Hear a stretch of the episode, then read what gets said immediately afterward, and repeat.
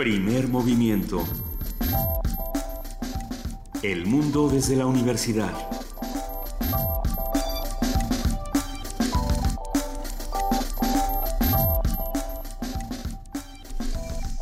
Muy buenos días, son las 7 de la mañana con 5 minutos de este 6 de mayo de 2016. Estamos transmitiendo desde Radio UNAM por el 96.1 de FM el 860 de AM y esto es Primer Movimiento. Querida Luisa Iglesias. Querido Benito Taipo, muy buenos días, muy buenos días a todos los que nos escuchan. Estamos aquí precisamente arrancando Primer Movimiento con muchas notas de qué hablar. Eh, lo que está pasando en Estados Unidos hay que atenderlo, todas las, reacciones eh, de Trump, si de pronto Fox se disculpa, Fox le vuelve a tirar, eh, este, este, estos pequeños debates estériles que, uno se pregunta eh, qué va a pasar si seguimos dando el espacio a, este tipo de personajes, ¿no? Pero bueno, es interesante, es interesante. Desde los medios tendrá que analizarse. ayer se celebró el 5 de mayo esta suerte de, fiesta de independencia de los mexicanos que se ha extendido al resto de los latinos en los Estados Unidos. Yo tengo una, una sospecha de por qué sucede.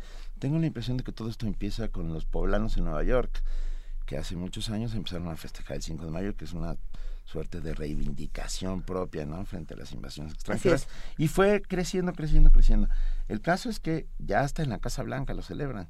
Ah, ayer salió Obama a decir feliz 5 de mayo. Pero Don't think of the mayo, okay. Donald Trump subió una foto suya diciendo estoy festejando el 5 de mayo comiendo un plato de tacos. No, Donald Trump, tú no puedes festejar el 5 de mayo. ¿Viste el plato de tacos? Pues es que yo ya vi los memes donde le ponían como 26 tacos y le ponían una playera de la América y era muy complicado. Es una cosa con una canasta hecha de, de, maíz y, con cosas de... No se antoja para un jueves gastronómico. No, a ver, eso no es un taco, punto. Entonces, hay que explicarle. Hay que regalarle la tacopedia a los que a los que, se preguntan cómo se hace un taco. Nada, a ese señor ni el saludo. ¿A quién? ¿Con quién te peleas? A Trump, Muy buenos días, querida Juana Inés, gracias por acompañarnos. Subió una foto diciendo que, que, que, amaba a los hispánicos, no, vaya a saber qué significa eso. Creo que es un equipo de fútbol de segunda división de Valladolid. Ah, pero pero además sube una foto comiendo algo llamado un plato de tacos, que es una como como canasta hecha de maíz con cosas bastante desagradable. Pero bueno, corramos, corramos un estúpido velo y, vámonos a lo y vámonos a, lo que tenemos hoy para ustedes con mucho gusto en primer movimiento. Así es, esta mañana arrancamos con el Festival por el Planeta, una conversación con Alejandro Saucedo, encargado de contenidos, y nos va a contar qué es lo que está pasando por allá. En, en nuestra Viernes de Ocio, acción poética Acción Poética y Balacera. Balacera es un libro de poesía y la acción poética todos ustedes la conocen. De repente van caminando por la calle y en una esquina, en una pared... Hay un muro blanco con algo. Con un texto, que hay algunos que son espectaculares. Unos buenos, unos terribles. Unos maravillosos. Y han aparecido no solo en México, sino en todo el mundo. Pues bien. En todo el mundo, pero en la República, por lo menos. Por lo menos yo he visto en, Estados Unidos también, ¿eh? Yo no lo he visto. Yo sí, y en España, y en Argentina. Bueno, el tema es, en Argentina muchísimos. El tema es que quien se lanzó a hacer esto en México fue Armando Alanís, creador de este movimiento Acción Poética y autor del poemario Balacera, editado por Tusquets, que hablará hoy con nosotros. Vamos a contar con la colaboración de la Dirección de Literatura. Platicaremos con Rosa Beltrán, titular, que habla sobre Elena Garro, a 100 años de su nacimiento, esta, esta personaje fundamental. En la participación del antiguo Colegio de San Ildefonso, tendremos a Marco Flores, eh, del área de servicios pedagógicos, que habla sobre la conferencia Mamíferos y la visita guiada con Tatiana Cuevas. En la nota nacional, la responsabilidad social de la academia, una conversación con el doctor Javier Urbano, investigador del Departamento de Estudios Internacionales en la Universidad Iberoamericana. Todo esto por un congreso que, se está llevando a cabo precisamente en la Ibero. en nuestra nota internacional, la quema de colmillos en Kenia, que colmillos de elefante y otras acciones para detener el tráfico de marfil. Con Ernesto Enkerlin agrónomo, ecólogo y biólogo de la conservación, catedrático e investigador del Tecnológico de Monterrey. Fue durante 10 años titular de la Comisión Nacional de Áreas Protegidas de México y de la Comisión Mundial de Áreas Protegidas. Actualmente es consultor en conservación biológica y políticas públicas para la sostenibilidad. Vamos a platicar, como lo hacemos todos los viernes, con nuestra querida Guadalupe Ferrer, directora de la Filmoteca de la UNAM, que habla sobre Olof Palme a 30 años de su asesinato. Olof Palme, personajazo. Y además Suecia y el mundo se conmocionaron porque nadie pensó que un magnicidio así pudiera ocurrir en un país tan civilizado como es Suecia.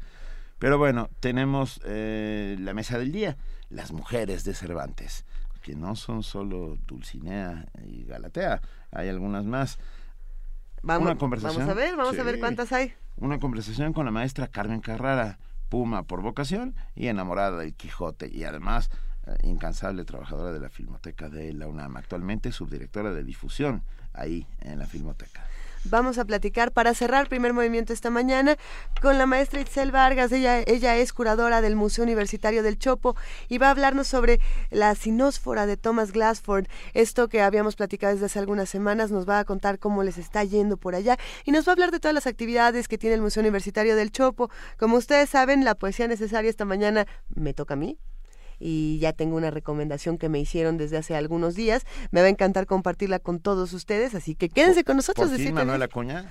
Por fin Manuel Acuña. No, no, no, no, no, Manuel Acuña. No caigas en la provocación, Luisa. vámonos a lo que sigue. Tenemos una nota para todos ustedes para arrancar primer movimiento. Quédense de 7 a 10, escríbanos. Estamos en arroba P Movimiento, en diagonal primer movimiento UNAM y en el teléfono 55 36 43 39.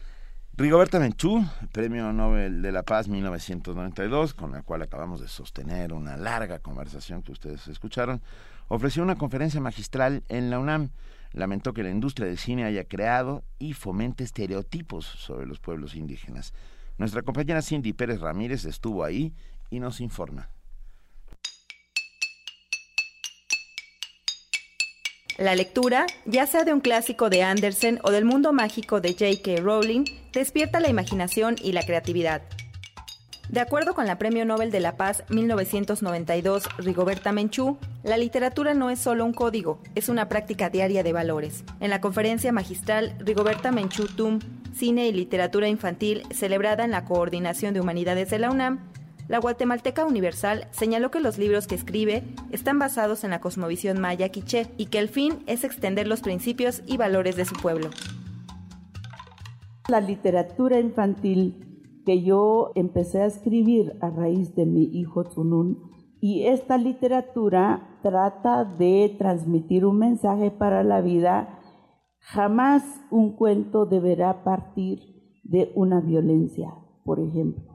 Los criterios principales, es decir, los cuentos no deben nacer de una violencia, de una guerra, de una venganza, de una destrucción, sino debe nacer de una plenitud y prodigiosidad del cerebro humano. La activista de derechos humanos lamentó que la industria cinematográfica haya creado y siga fomentando estereotipos sobre los pueblos indígenas. Por ejemplo, los indígenas son ignorantes, si los pone en la película es por ser ignorantes. Incivilizados, pues entonces si los pone en la película tiene que llevar un poco de pierna enseñando porque son de machtate, como se dice en mi país, ¿verdad? Porque no, no usan todavía pantalones. Pero cuando mira la cosmovisión de los pueblos indígenas son brujos. La también investigadora extraordinaria de la UNAM dijo que se deben buscar alternativas al egoísmo, a la violencia y a la competencia. Para Radio UNAM, Cindy Pérez Ramírez. Primer movimiento. Para afinar el día.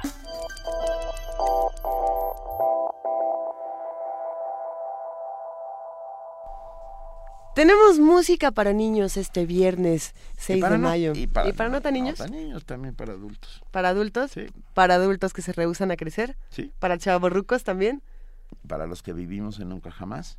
Para, para los Peter Paneados y para las Wendy's y para los... Peter Paneados. ¿Se vale ser un Peter Paneado? Sí, claro que se vale. Eh, bueno, ah, tenemos mucha música. Recuerdan que Jorge Jiménez Rentería nos recomienda eh, las mejores canciones para niños. Jorge Jiménez Rentería, ustedes lo saben, es el director del Centro Cultural Universitario Tlatelolco. Le mandamos un enorme abrazo y él nos recomendó esta mañana If I Didn't Have You. Esto es de la película Monsters Inc. y es Billy Crystal y si no me equivoco es John Goodman. ¿Sí? ¿Sí es John Goodman? Vamos a, vamos a escucharla si les parece bien que nos hacemos monstruos esta mañana. O, Sí, venga. Ok, yo, ¿tú cuál eres? Yo soy Bu. Ay, entonces yo, yo soy el que, el, el que se cambia de colores. Ya vamos a Órale. escucharla.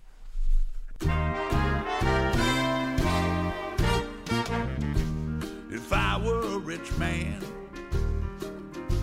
with a million or two, I'd live in a penthouse Mm. in a room with a view. and if I were handsome, No way. it could happen, cause dreams do come true. I wouldn't have nothing if I didn't have you. Wouldn't have nothing if I didn't have. Wouldn't have nothing if I didn't have. Wouldn't have nothing. Can I tell you something? Years I have envied You green with it. your grace and your charm. Everyone loves you, you know. Yes, I know, I know, I know. But I must admit it, big guy, you always come through. I wouldn't have nothing if I didn't have. You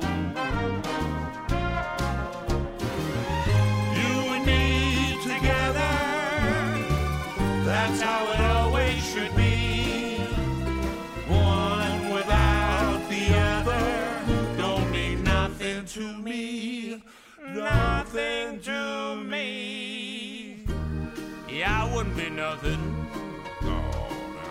If I didn't have you to serve, I'm just a punky little eyeball and a funky optic nerve. Hey, I never told you this. Sometimes I get a little blue. Looks good on you.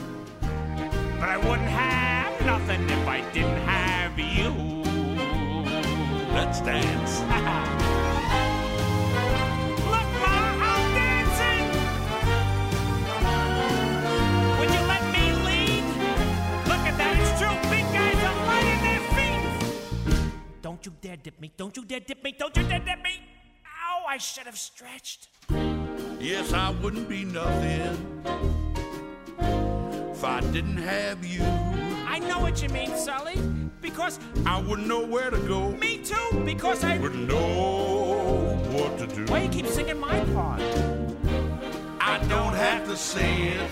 I say it anyway. Cause we both know it's true. I wouldn't have nothing if I didn't have. I wouldn't have nothing if I didn't have. I wouldn't have nothing if I didn't have. Wouldn't have nothing if I didn't have you. One more time. And one. I don't have to say it. Where'd everybody come from? All we both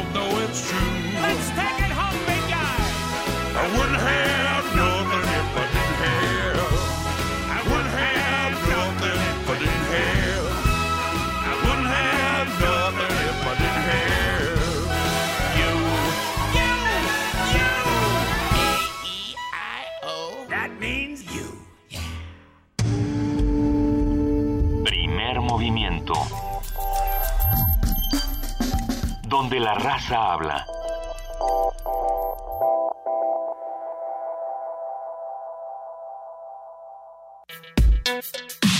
Viernes de ocio.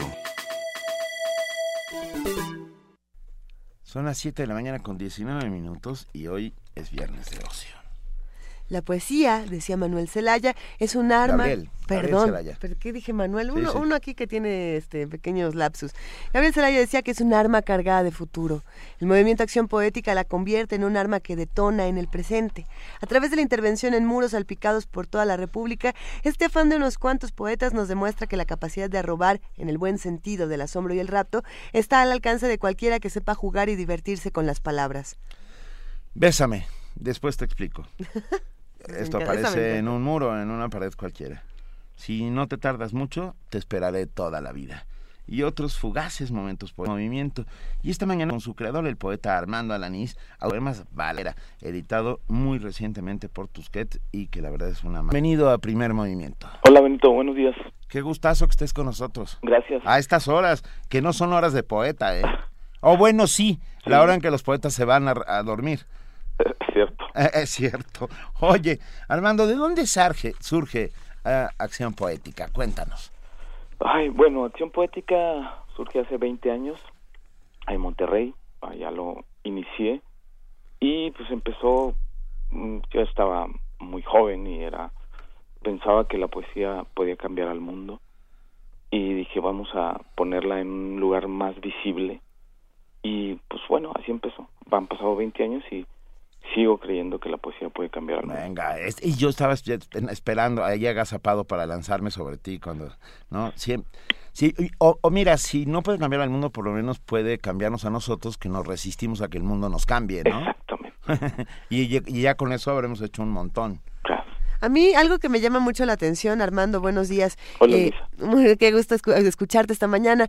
Eh, es pensar que acción poética no solamente es una manera de llenar eh, de poesía los muros de, distintas ciudades, sino también de, redescubrir, ¿no? De, quitar este velo de seriedad y de hable a la poesía y decir, ok, todos podemos entrarle y todos podemos jugar a esta. La poesía es... ¿Qué piensas?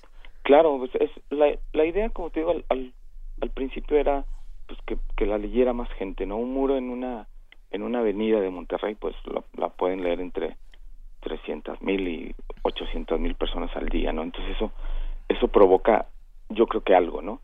Y después, pues alivianar los trayectos, ¿no? De la escuela a la casa, del trabajo a donde vayas. Pero después pasó que, que la gente este, pasó de este, a la acción, ¿no? Que es, eh, por algo se llamará acción poética, ¿no? Y, y bueno, pues está en todas partes ahora, ¿no? En más de 180 ciudades en el país, está en 30 países, está en Europa, yo estoy felizmente asustado. Pero es, es de esos sustos gratificantes en todos los sentidos. Yo, yo lo decía al principio de este programa que yo he visto acciones poéticas en Argentina, en España, en los Estados Unidos. Sí, sí, ah, sí. ¿Qué cosa? ¿Tú recuerdas el primer, la primera acción poética que decía? Era un verso largo que estaba ya por la avenida Morones Prieto en Monterrey, pero después se fue cambiando porque me acuerdo que me decían, oye, vi, vi un, una barda con un poema, pero no alcancé a leerla porque estaba muy larga, ¿no? Y después se fue modificando un poco y, ya ahora tiene ciertas reglas el proyecto, ¿no? Fondo blanco, simulando a la página en blanco, letras negras, mayúsculas, eh, frases o versos que no sean mayores de diez palabras dispuestos en dos renglones, no nos metemos con política ni con religión. Eso es como lo, lo básico, ¿no? eh, que, que hacemos ahora, ¿no? Y ahora son frases muy cortas, ¿no? Entre eh, frases de canciones, eh, tirándole así a un, una especie de haiku, pero no, no, no, no seguimos el 575, pero este, la onda es decir más con menos, ¿no? Como, como debe ser la poesía. A mí me, me parece maravilloso.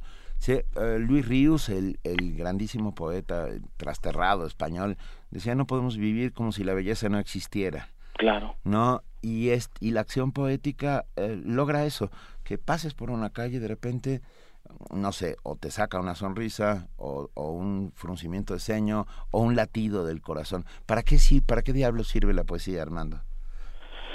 Ay, yo, yo querría decir que para nada y para todo, ¿no? Pero este yo creo que la poesía sirve para para seguir creyendo en, en nosotros mismos, ¿no? Yo, yo siempre he creído que cuando uno lee poesía, un libro o un libro de poesía, uno es una persona distinta, una persona mejor, ¿no? Yo siempre abogo y creo en eso y, y me da mucho gusto que, que la poesía al, un poco con este movimiento ya haya recuperado un, un, espacio que creo que nunca perdió, ¿no? Que es la calle, ¿no? La poesía está en la calle, con ese doble filo de, de lo que pueda significarse estar en la calle, es decir, no tener en qué caerse muerto o estar en la calle, ser de todos, ¿no? Partimos de, ciertas reglas para crear una acción poética, como ya lo mencionabas, Armando. El muro blanco, las letras negras mayúsculas, eh, cierta extensión. Pero cuéntanos, ¿qué, ¿qué sí se puede y qué no se puede hacer? ¿Hasta dónde puedes decir, a ver, esto no es poesía, esto sí es poesía, esto ya es un chiste? Porque, porque hay muchas críticas en redes sociales. Eh, hay una parte que adora acción poética y otros que dicen, a ver, es que ya, ya lo están modificando a otra cosa. ¿Qué piensas? Es que luego, luego ya o sea, pareciera que no hay un control, pero hay mucha gente que se que se comunica conmigo y me me dice, "Oye, ¿puedo pintar una barda?" Y yo, "Sí, ¿dónde estás?" "No, pues estoy en Buenos Aires, ¿no? O, en Madrid o en Bogotá o en este y luego hay cosas que no controlas, ¿no? Hay cosas así muy ñoñas, ¿no? Que de repente dices, bueno, o muy cursis o o este o que se parecen a una canción de Arjona o cosas así, pero yo, yo no, ahí yo ya no, yo ya no puedo controlar eso, ¿no? Pero admiro mucho el asunto de, que la gente se atreva a salir, una, a decir cosas, ¿no? Porque no es tan fácil decir, bueno, voy aunque lo que le vayas a decir a alguien es, oye, estás bien bonita, ¿no? Por ejemplo, ¿no? Y que la gente se atreva, una, a decirlo, a escribirlo, a salir a la calle, comprar un cubo de pintura y hacerlo, eso a mí me tiene maravillado, independientemente del, de lo que de lo que diga el mensaje, ¿no? Este, y eso pues no lo podemos controlar. Y sí, de repente hay, hay críticas, ¿no? De repente nos salen doctores en literatura este, y nos critican que, bueno, que el asunto no está tan poético. Y, pero bueno, está en la calle, ¿no? Y la gente este, piensa, cree y le pone este, el término de poesía a lo que ella quiere, ¿no? Entonces, en ese sentido, yo estoy muy feliz. ¿Cuáles son tus favoritas? ¿Recuerdas eh, algunas que estas son mis acciones poéticas que quiero llevarme siempre?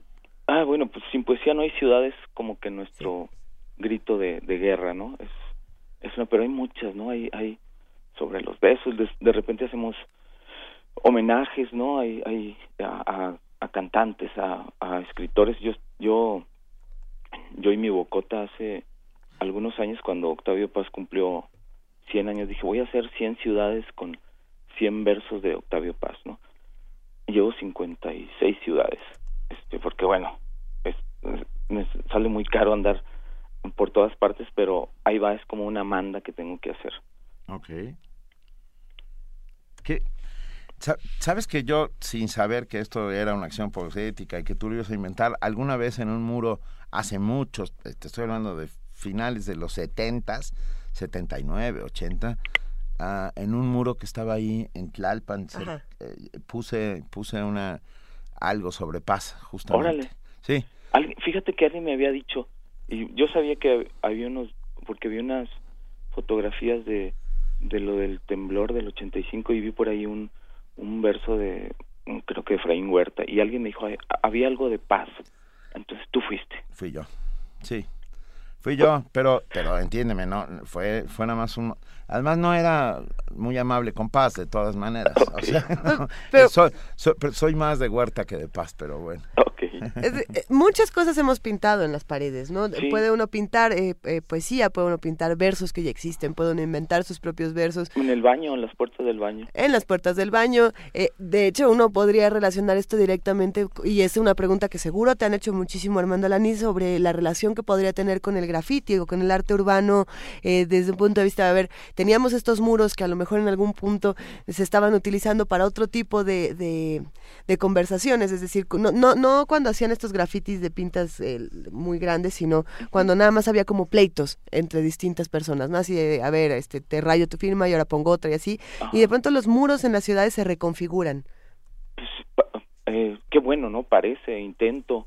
Este, y si es grafiti, ¿no? Yo, yo creía, si te vas a la definición del diccionario, bueno, sí, es, eh, es, es graffiti, ¿no? Sí. Pero aunque ya cambiaron los términos, ahora se le conoce como arte urbano, ¿no? Se oye más, más chido.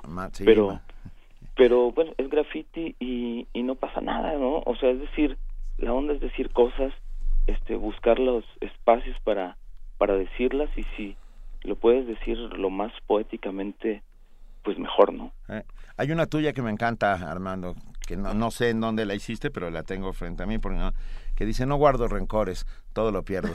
oh, sí, en, esa está en Baja California. ¿Esta es Baja California? Sí. A mí me parece una idea espectacular y, además me parece que nos lo merecemos.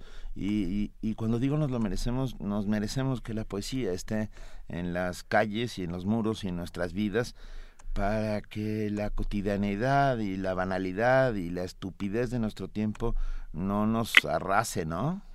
Pues sí, es, es, es necesario que, que los espacios urbanos y que la ciudad este nos nos hable un poquito más amable y que nosotros le entremos a ese diálogo, ¿no? Por supuesto. Oye, a ver, entrando en, en otra materia, ¿qué es Balacera? Ay, Balacera, pues ese es el nuevo libro de, de poesías que acabo de publicar, un libro bastante duro, este que siempre digo, me, dicen, es como, ah, me acaban de decir, es, estás muy posado cuando dices, pero digo la verdad, es un libro que no me hubiera gustado escribir, porque bueno, fue escrito y hecho y sufrido y padecido cuando a Monterrey se lo estaba llevando la tristeza de con el asunto de la violencia cuando Monterrey estaba sitiado y, era una ciudad que estaba llena de miedos. Es, es, bien feo no tener miedo, pero cuando toda la ciudad tiene miedo es muy gacho.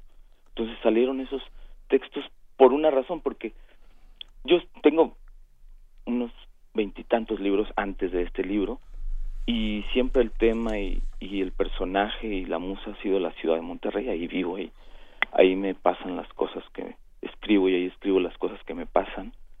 Y bueno, le estaba pasando eso, eso feo a Monterrey y salió este libro que habla sobre narcotráfico, sobre muerte, sobre secuestros, sobre son, son temas muy muy duros, pero bueno, yo traté de sublimar un poco y de este tratar de entenderme en lo que estaba pasando, en lo que estaba viviendo y sobreviviendo y salió ese libro que se llama Balacera.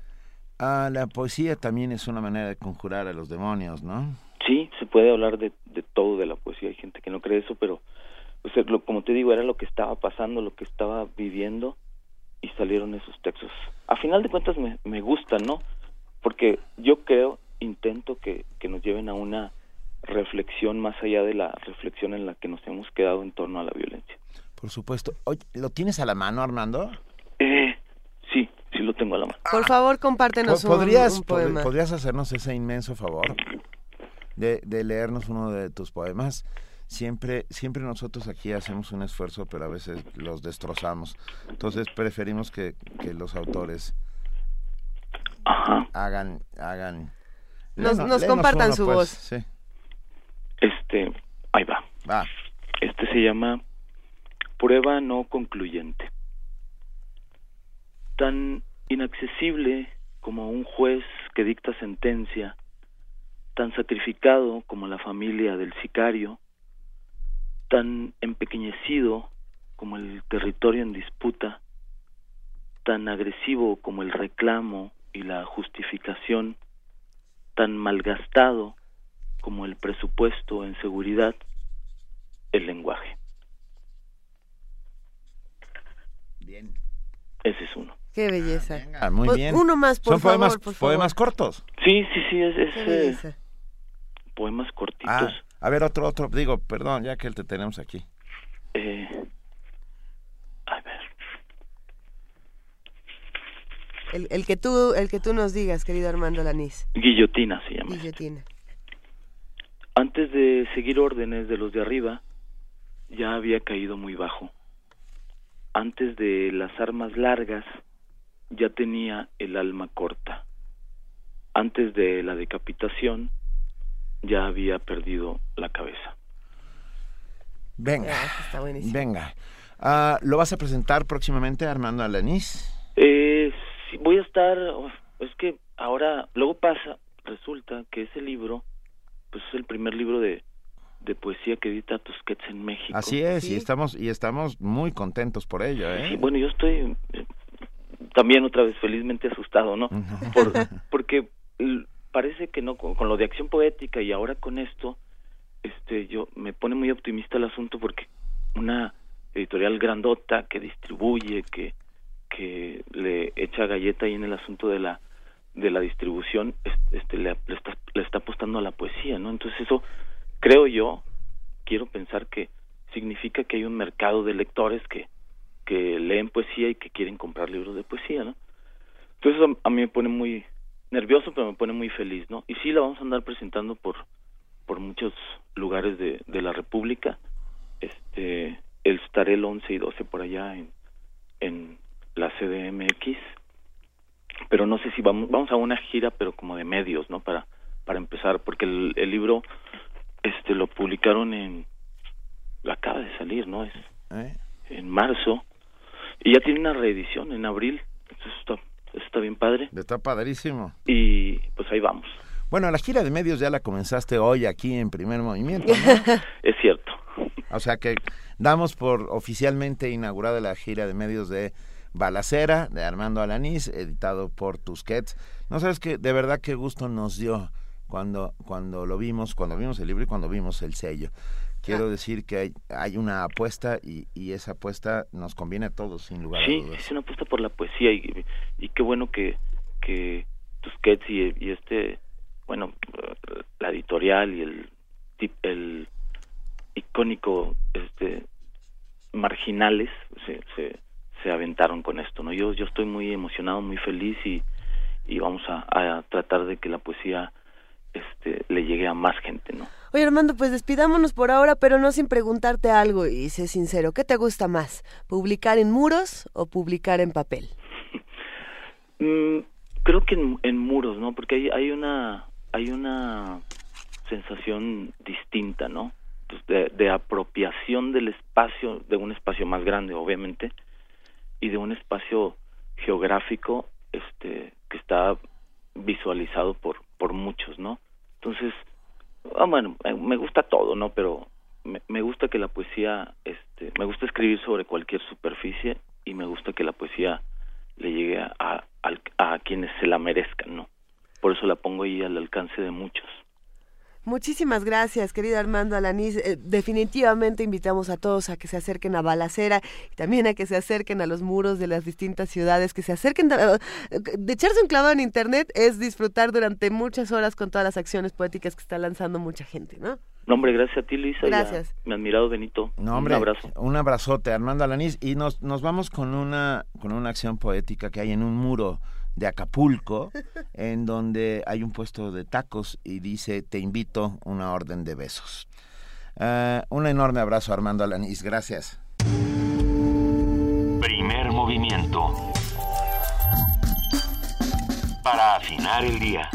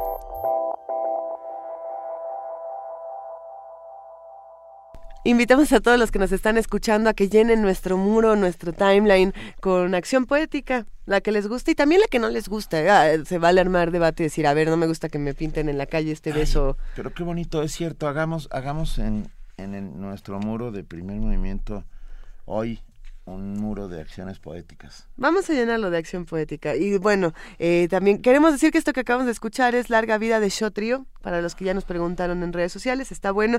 Eh, si nos quieren mandar acción poética, estamos en arroba P Movimiento, en diagonal primer movimiento UNAM, en el teléfono 55 36 43 39. Pongan el hashtag acción poética. Y con eso se suman, sí, se suman a una discusión que es mucho más grande y que trasciende también a primer movimiento y a Radio UNAM. Y la otra cosa es que nos han preguntado mucho, querido Benito, por por el correo electrónico en el que nos pueden mandar las postales sonoras para que nos cuenten estas historias en 30 segundos. Eh, el correo es primermovimientounam.gmail.com primer movimiento unam.gmail.com y les recomendamos que nos manden los archivos ya sea en WAV o en MP3, pero preferentemente en MP3 para que sea más sencillo eh, poderlos transmitir. Tenemos muchos mensajes por acá, muchos comentarios y también tenemos notas. Así que si les parece bien, hablemos de groserías. Digo, porque hay muchas cosas que encontramos en las paredes. No me voy a poner a decir groserías. Pero no son groserías, no hay malas ni buenas palabras, sino la intención con la que se La intención yo creo que lo hace grosería. Así es. Hay, hay quienes hablan con groserías entre comillas de una manera tan natural que no tendría, no se siente. ¿Verdad que no, güey? ¿Verdad que no? No. es que ya iba a decir otro, pero no, no. El güey es una muletilla, esa hay que evitarla a toda costa. Es como una sí, coma. Güey. No, sí hay que quitarla. Sí, güey. El 15% de los mexicanos utiliza groserías para hacerse entender. En promedio dicen 20 por diálogo. ¿Cuántas groserías dicen ustedes? ¿Tienen, ¿Tienen claro cuántas groserías se avientan al día? ¿Tienen un frasquito donde avientan 10 pesos cada vez que dicen una grosería? Bueno, vamos a escuchar la información con nuestro reportero Abraham Menchaca.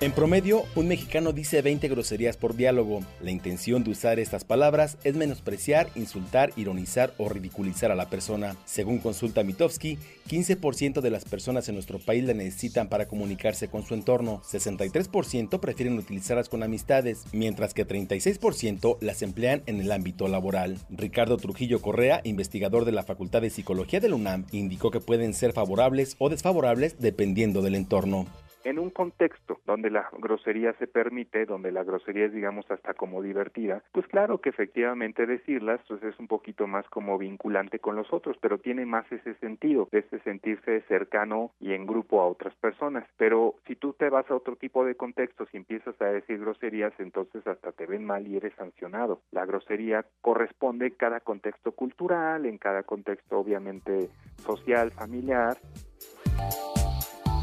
El académico refirió que la grosería no está en la palabra, sino en la situación.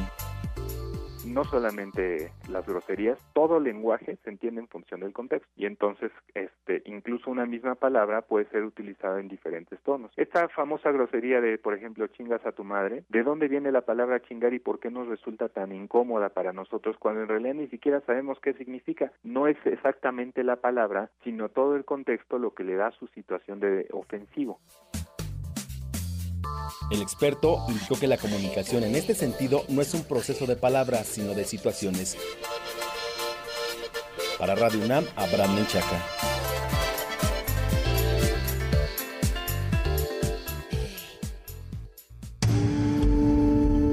Primer movimiento. Donde la raza habla. Son las 7 de la mañana con 43 minutos y estamos aquí haciendo nuestra acción poética de todos los días, que es primer movimiento. A ver, ¿qué, qué, no, no, Este primer movimiento en sí es la acción poética, me gusta. Ya, ya llegó el primero, de Sara, que dice, la felicidad consiste en dormir sin miedo y despertar sin angustia. Está bueno. Eh, ahí. A ver, compártanos más, estamos en la movimiento. Esta está puesta en una pared de una casa. Sara la tiene en la pared de su casa que nos mande una foto de cómo se ve, cómo convive con el resto de casa. ah, ahí está. Acción poética en mi habitación, dice. Ay, qué pues, ah, y además, perdón, pero además es una acción poética ni más ni menos que de François Sagan. Ay, nomás. Ay, nomás. Ay, ay, está bonita, ¿verdad? Sí, yo... Está bueno. No se puede, insisto, una gran acción poética y la voy a poner en, la pared de mi casa. Es, no se puede vivir como, la, como, la, como si la belleza no existiera. Creo que es una para levantarte todas las mañanas y decirlo. Pero tendrás que ponerlo en la pared afuera de tu casa para que cambie el espacio eh, cotidiano de las personas que caminan por ahí. o en el caso de Sara, Sara nos tienes que invitar a tu casa para que vayamos todos a, convivir con, con, tu acción poética, ¿no? ¿Que nos invite? A, ver si Mándenos sus acciones poéticas que hoy serán, si no son en los muros de la ciudad, por lo menos será en, en nuestros muros. Tenemos regalos, tenemos muchos regalos para los que nos están escuchando, para los que nos escriben. A ver, hay regalos del, regalamos ahora libros de fomento editorial. Tenemos 10 libros de la colección Shokna. Recuerdan que platicamos con nuestros amigos de, Dirección de Literatura y también con nuestros amigos de publicaciones sobre la edición de Shokna. Bueno, eh, escríbanos, por favor. Estos 10 libros se van a ir en la publicación del muro de Facebook que ya posteó nuestra compañera Vania Eh, ahí pongan su nombre completo y el hashtag LibroSunam y con eso se llevan uno de estos libros de la colección Shokna, eh, clásicos, pero para niños y no tan niños, no tan clásicos. Hay de todo un poco, es una colección eh, riquísima. Y también tenemos libros de la Coordinación de Humanidades, querido Benito. Por acá tenemos algunos libros shakespearianos, no tan shakespearianos. Ahí te va. Va, tenemos la Coordinación de Humanidades a través de su programa editorial. Invita al público de primer momento a visitar su librería y sumergirse en la obra de William Shakespeare. Tenemos un paquete de tres libros de William Shakespeare para cuatro radioescuchas. Bueno, esto es muy generoso. A ver. Los ganadores seleccionados por la producción del programa tendrán que acudir a la librería ubicada en la Casa de las Humanidades para escoger un libro de Shakespeare de la colección de estos clásicos de su preferencia. Los ejemplares estarán disponibles a partir de la próxima semana, exceptuando el martes 10 de mayo. Los ganadores deberán mostrar una identificación oficial para ser válida la promoción. A ver, va, tenemos tres, tres libros, un paquete de tres libros de William Shakespeare para cuatro radioescuchas. Entonces, por Twitter, con su nombre, más el hashtag Shakespeare. Por Facebook, en el muro, con su nombre completo. Y por, vamos a dar un paquete por Twitter, uno por Facebook y uno por teléfono. Por teléfono hay que llamar al 55 36 43 39 y decir quiero libros de Shakespeare. Y en los otros dos casos, hashtag Shakespeare con su nombre completo, por favor. Y la Coordinación de Humanidades les regala libros. Por lo pronto, bueno, Aquí, aquí seguimos. Aquí seguimos. Aquí seguimos, estamos dando regalos, invitando a que nos escriban y tenemos una participación importante los viernes. Ustedes lo saben, ya llegó el momento de que platiquemos con Rosa Beltrán, titular de la Dirección de Literatura de la UNAM. Querida Rosa, ¿cómo estás? Muy bien, ¿cómo estás tú? Nos da, nos da mucho gusto escucharte. Eh, estamos aquí platicando de distintas maneras de, escribir. Eh, hablábamos de acción poética, de escribir en los muros, hablábamos de publicaciones de poesía. Y, bueno, eh, nos, nos, damos cuenta de que nos toca platicar contigo sobre Elena Garro y me parece que es uno de estos personajes que no debemos olvidar nunca. Pues sí, y hablando de formas de escritura, también parece que los muros, que las construcciones dejadas por los eh, seres humanos escriben, porque estoy frente a la casa donde vivió Elena Garro en su infancia, aunque ella es poblana de origen, pasó su infancia en Iguala, en la casa de su tío, que tenía una tienda, una miscelánea que se llamaba El Porvenir. Uno de los mitos sobre el título de su más famosa novela tiene que ver con que recordando aquel pasado de su infancia, le, puso a la novela Los recuerdos del porvenir y consiguió con eso pues uno de los títulos más hermosos de nuestra literatura, ¿no? Sin duda. Elena, perdón. No, que sin duda. que sin duda, ¿verdad? Sí. Y, además consiguió en la propia novela, em, haciendo eh, honores a ese título, construir una idea del tiempo muy distinta, eh, una cosmogonía distinta, donde son las piedras las que están hablando, eh, se habla de una historia que es la de Ixtepec, que se repite y se repite. Aunque la novela se sitúa en la época cristera, en realidad podría estar ocurriendo hoy mismo. Historias de generales, en particular el general Rosas, y de hombres poderosos que eh, toman un lugar eh, de gente pobre que está alrededor, que es sometida, que es sobajada, eh, la historia del general Rosas y su pasión por Julia, una mujer etérea y evanescente que decide huir con Felipe Hurtado un día con un extranjero, porque parece que el extranjero es la única posibilidad de ese pueblo de que lo saque del el estado en el que vive, y en ese momento el tiempo se detiene. En la segunda parte de la historia hay una emboscada, un baile, para matar al general Rosas y sin embargo él, que es un hombre muy astuto, se da cuenta y huye. Y termina la novela con uno de los personajes, yo creo, más trágicos de la literatura mexicana, que es Julia, eh, no, perdón, que, que es Isabel, porque Isabel se enamora del general Rosas a pesar de saber que es un asesino. Estas mujeres que se acercan al poder, a pesar de saber que están eh, con gente que ha matado, incluso en el caso de Isabel, a sus hermanos, nada menos. Pero estamos también recordando los 100 años de nacimiento de una de las más grandes escritoras, no solo mexicanas, de las escritoras en lengua española, y de una escritora que eh, ha sido considerada por muchos quizá la más importante en México después de Sor Juana. Eh, Sergio Pitol se refiere al libro La culpa es de los tlaxcaltecas, el libro de cuentos, como uno de los eh, libros más perfectos. Monsiváis también decía que sus obras de teatro, ella, hay que recordar que empezó en poesía en voz alta, ahí fue donde empezó a leer Un hogar sólido, después eh, Felipe Ángeles, eh, que, que es una dramaturga también impecable. Y sin embargo, Elena Garro es otro de esos personajes, eh, para variar, mujeres que escriben, que hay que estar reviviendo continuamente. Parece eh, ser recordada cuando hay algún homenaje y después otra vez cae en el olvido.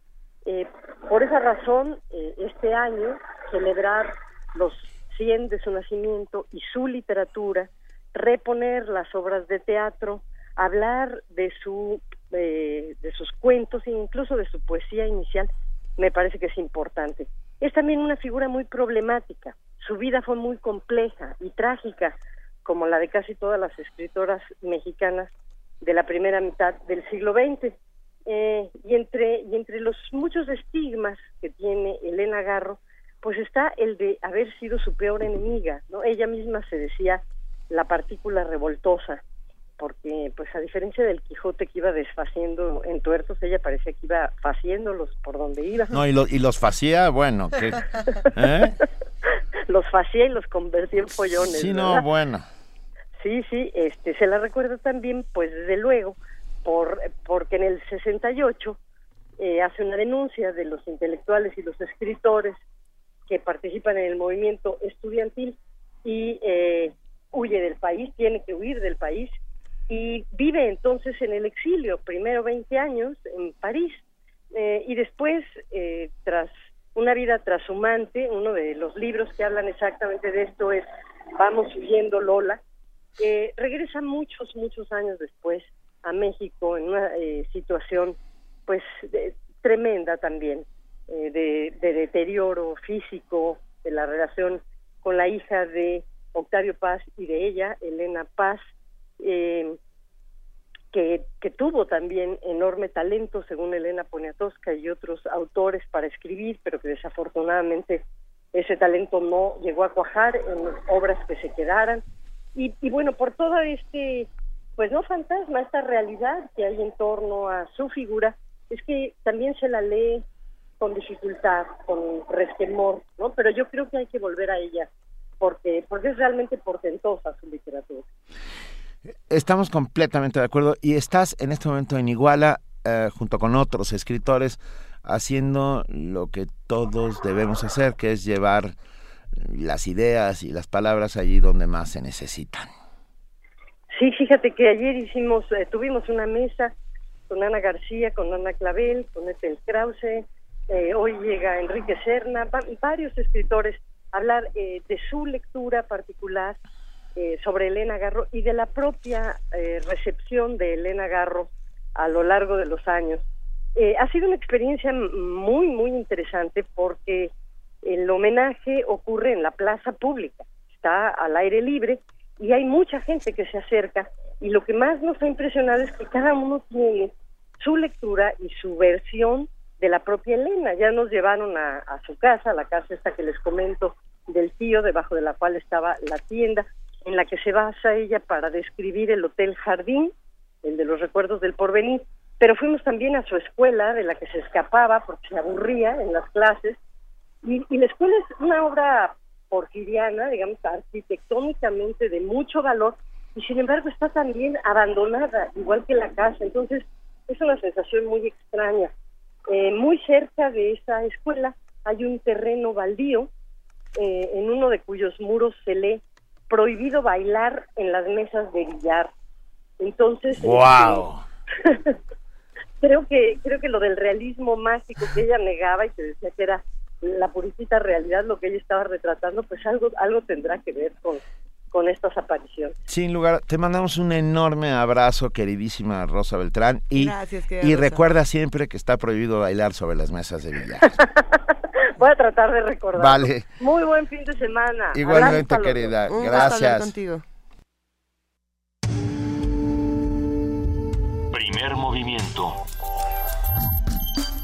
Información azul y oro.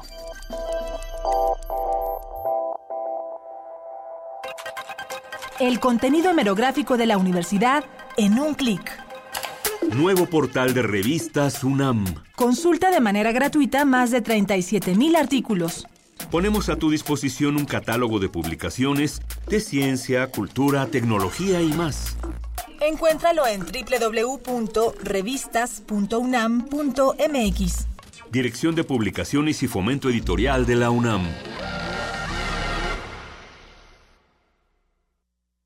Si no votas por el candidato que te dije, le quito la beca a tu hijo. Si sabes de algún servidor público que condiciona un programa social o un servicio público, denúncialo. Me tienen que aportar dinero para este partido. Y si no, los corro. Si te solicitan aportaciones de dinero para apoyar un partido o candidato, denúncialo. Nadie puede quitarte el derecho de votar libremente. Y si lo hacen, denúncialos a la FEPADE. Ayúdanos a prevenir y perseguir los delitos electorales. Nosotros nos encargaremos de hacer cumplir la ley. Habla Andrés Manuel López Obrador, presidente nacional de Morena. Que no te vuelvan a engañar. Los dos pertenecen a la misma mafia. La única diferencia es que unos son rateros y los otros son ladrones. Pero si hay de otra, Morena es honestidad. Tenemos tres principios que nos guían. No mentir, no robar y no traicionar al pueblo. Y recuerda, es mejor tener trabajo y bien pagado que recibir por el voto una lanita o una raquítica despensa, frijol con gorgojo. No vendas tu libertad. Morena es la esperanza de México. La capital está a punto de escribir una nueva historia. Una donde los capitalinos sean los que pongan las reglas. Una constitución pensada y hecha para los chilangos. Y entonces presentar de México para el mundo la primera y única constitución bien chilanga. En Movimiento Ciudadano sabemos que nadie mejor que tú para poner las reglas. Tú la piensas, tú la escribes, tú la votas y nosotros votamos contigo. Movimiento Ciudadano.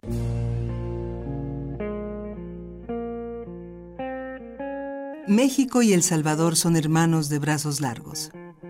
Comparten la tierra que ven nacer el árbol de copinol que al mecerse lanza una música de viento que calma los demonios perdidos.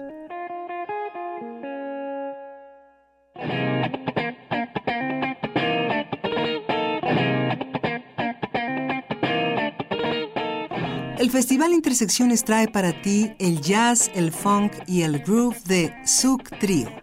Descubre nuevos horizontes. Viernes 6 de mayo a las 21 horas en la sala Julián Carrillo. Adolfo Prieto, 133, Colonia del Valle. Sigue la transmisión aquí. ¿Dónde más? En Radio UNAM.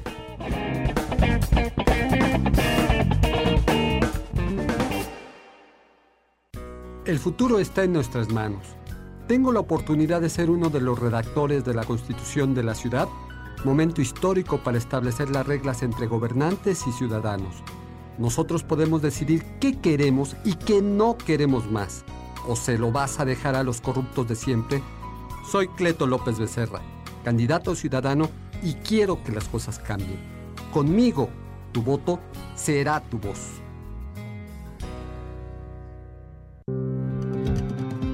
Luchamos y lo conseguimos. El Partido del Trabajo está más vivo que nunca.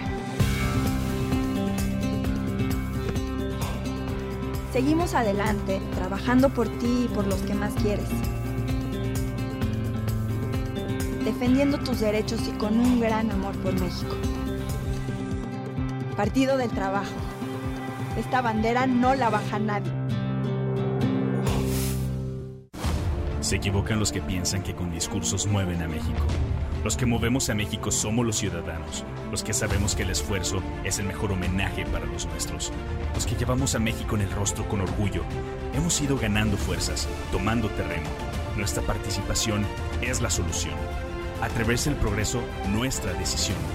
Estamos listos, estamos haciendo la diferencia. El cambio es tuyo, es contigo. Atrévete. PRD. Corte informativo. Rafael Antonio López, investigador del Instituto de Geología de la UNAM, será financiado por la National Geographic Society para desarrollar la primera expedición cartológica internacional en la que se explorarán y estudiarán cuevas profundas de la Sierra de Songolica en Veracruz. Entonces, de este tipo de estudios podemos desprender cosas como cómo aprovechar mejor el agua, proponer medidas para evitar riesgos geológicos, el funcionamiento de estos sistemas y hacia dónde dirigen agua para evitar, por ejemplo, problemas de contaminación o mitigar problemas de contaminación además de todo el registro paleontológico, paleoclimático, paleogeográfico que pueden tener. La UNAM y la Universidad Complutense de Madrid realizaron el seminario hispano-mexicano de investigación en bibliotecnología y documentación. Durante el encuentro se analizó el uso ético de la información, sus implicaciones y desafíos. Martín Gutiérrez Lacayo, coordinador ejecutivo de la Comisión Ambiental de la Megalópolis, solicitó al gobierno de la Ciudad de México actuar contra marchas, plantones y otras movilizaciones que afecten el tránsito vehicular, pues incrementan los niveles de contaminación. Horacio Duarte, representante de Morena ante INE, presentó una denuncia contra el secretario de Gobernación Miguel Ángel Osorio Chong y Alejandro Tello, candidato del PRI al gobierno de Zacatecas. Dijo que ambos políticos montaron un esquema para la compra y coacción del voto en la entidad. Lo que nosotros estamos planteando es que haya una intervención inmediata del gobierno federal para que en el caso de las famosas 13 mil colchonetas las colchonetas de Chong sean frenadas antes de que sean entregadas de manera ilegal en Zacatecas como mecanismo de compra del voto. Aurelio Nuño, secretario de Educación Pública, ofreció disculpas a padres de niños que sufrieron abuso sexual en el Kinder Montessori Matatena. Lamentó que la SEP no haya actuado con eficacia en este caso. El Servicio de Administración Tributaria identificó a 29 personas físicas y cuatro empresas mexicanas relacionadas con la firma de abogados Mossack Fonseca, responsables de los papeles de Panamá. El Instituto Nacional de Transparencia, Acceso a la Información y Protección de Datos Personales podría emprender acciones legales contra ocho estados por incumplir las normas establecidas en la Ley General de Transparencia y Acceso a la Información Pública. Cerca de 30 personas perdieron la vida tras un bombardeo contra un campo de refugiados sirios en la provincia de Idlib, cerca de la frontera con Turquía. Los desplazados habían huido de los combates en Alepo, donde este jueves se decretó un alto al fuego por 48 horas. La Organización de las Naciones Unidas reiteró que es imperativo actuar con celeridad en la atención del cambio climático, fenómeno que ningún país puede enfrentar solo, habla Ban Ki-moon, secretario general del organismo. Necesitamos actuar ahora. Las temperaturas continúan aumentando, el océano Ártico se derrite rápidamente, las sequías, tormentas e inundaciones cuestan vidas y productividad, desde Fiji hasta Filipinas, desde Tailandia a Texas. Llegó el momento de llevar los planes a la siguiente etapa. Precisamos acelerar la velocidad, el alcance y la escala de nuestra respuesta, tanto local como globalmente.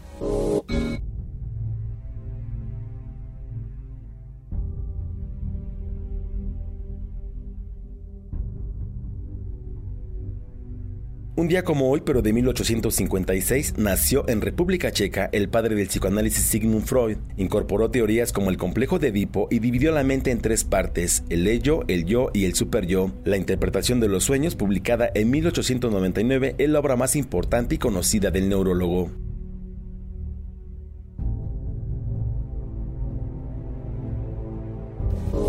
Hasta aquí el reporte, en una hora más información. Movimiento. Donde todos rugen, el puma ronronea.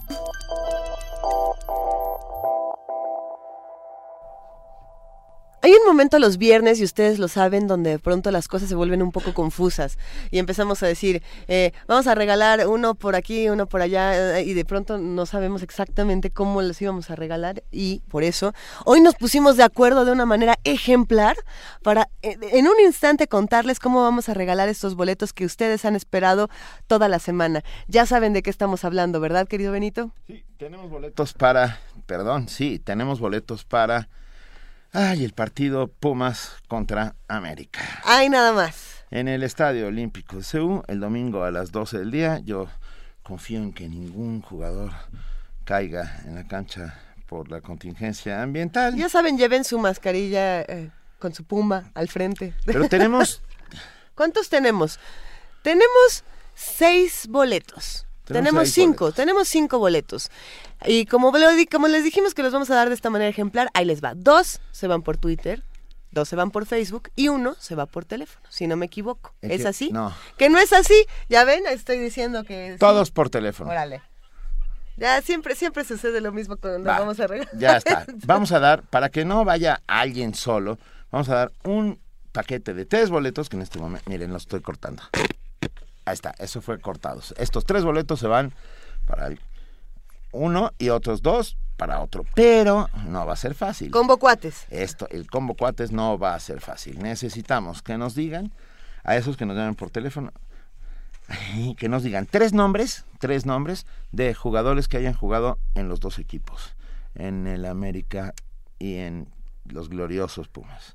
Esta no está tan fácil. No, esta está difícil. Pero bueno, a los dos primeros que nos llamen por teléfono al 55 36 43 39 y nos digan tres jugadores que hayan jugado en los dos equipos, se lleva el primero que nos llame y nos lo diga, tres boletos. Y el segundo que nos llame y nos lo diga, dos boletos. Ya les contaremos quiénes son los dos que se van al partido Pumas América este domingo. Eh, recuerden las precauciones en la calle, eh, no, no, estar este mucho tiempo en el sol, no, no respirar mucho. No, respirar. no respirar, punto.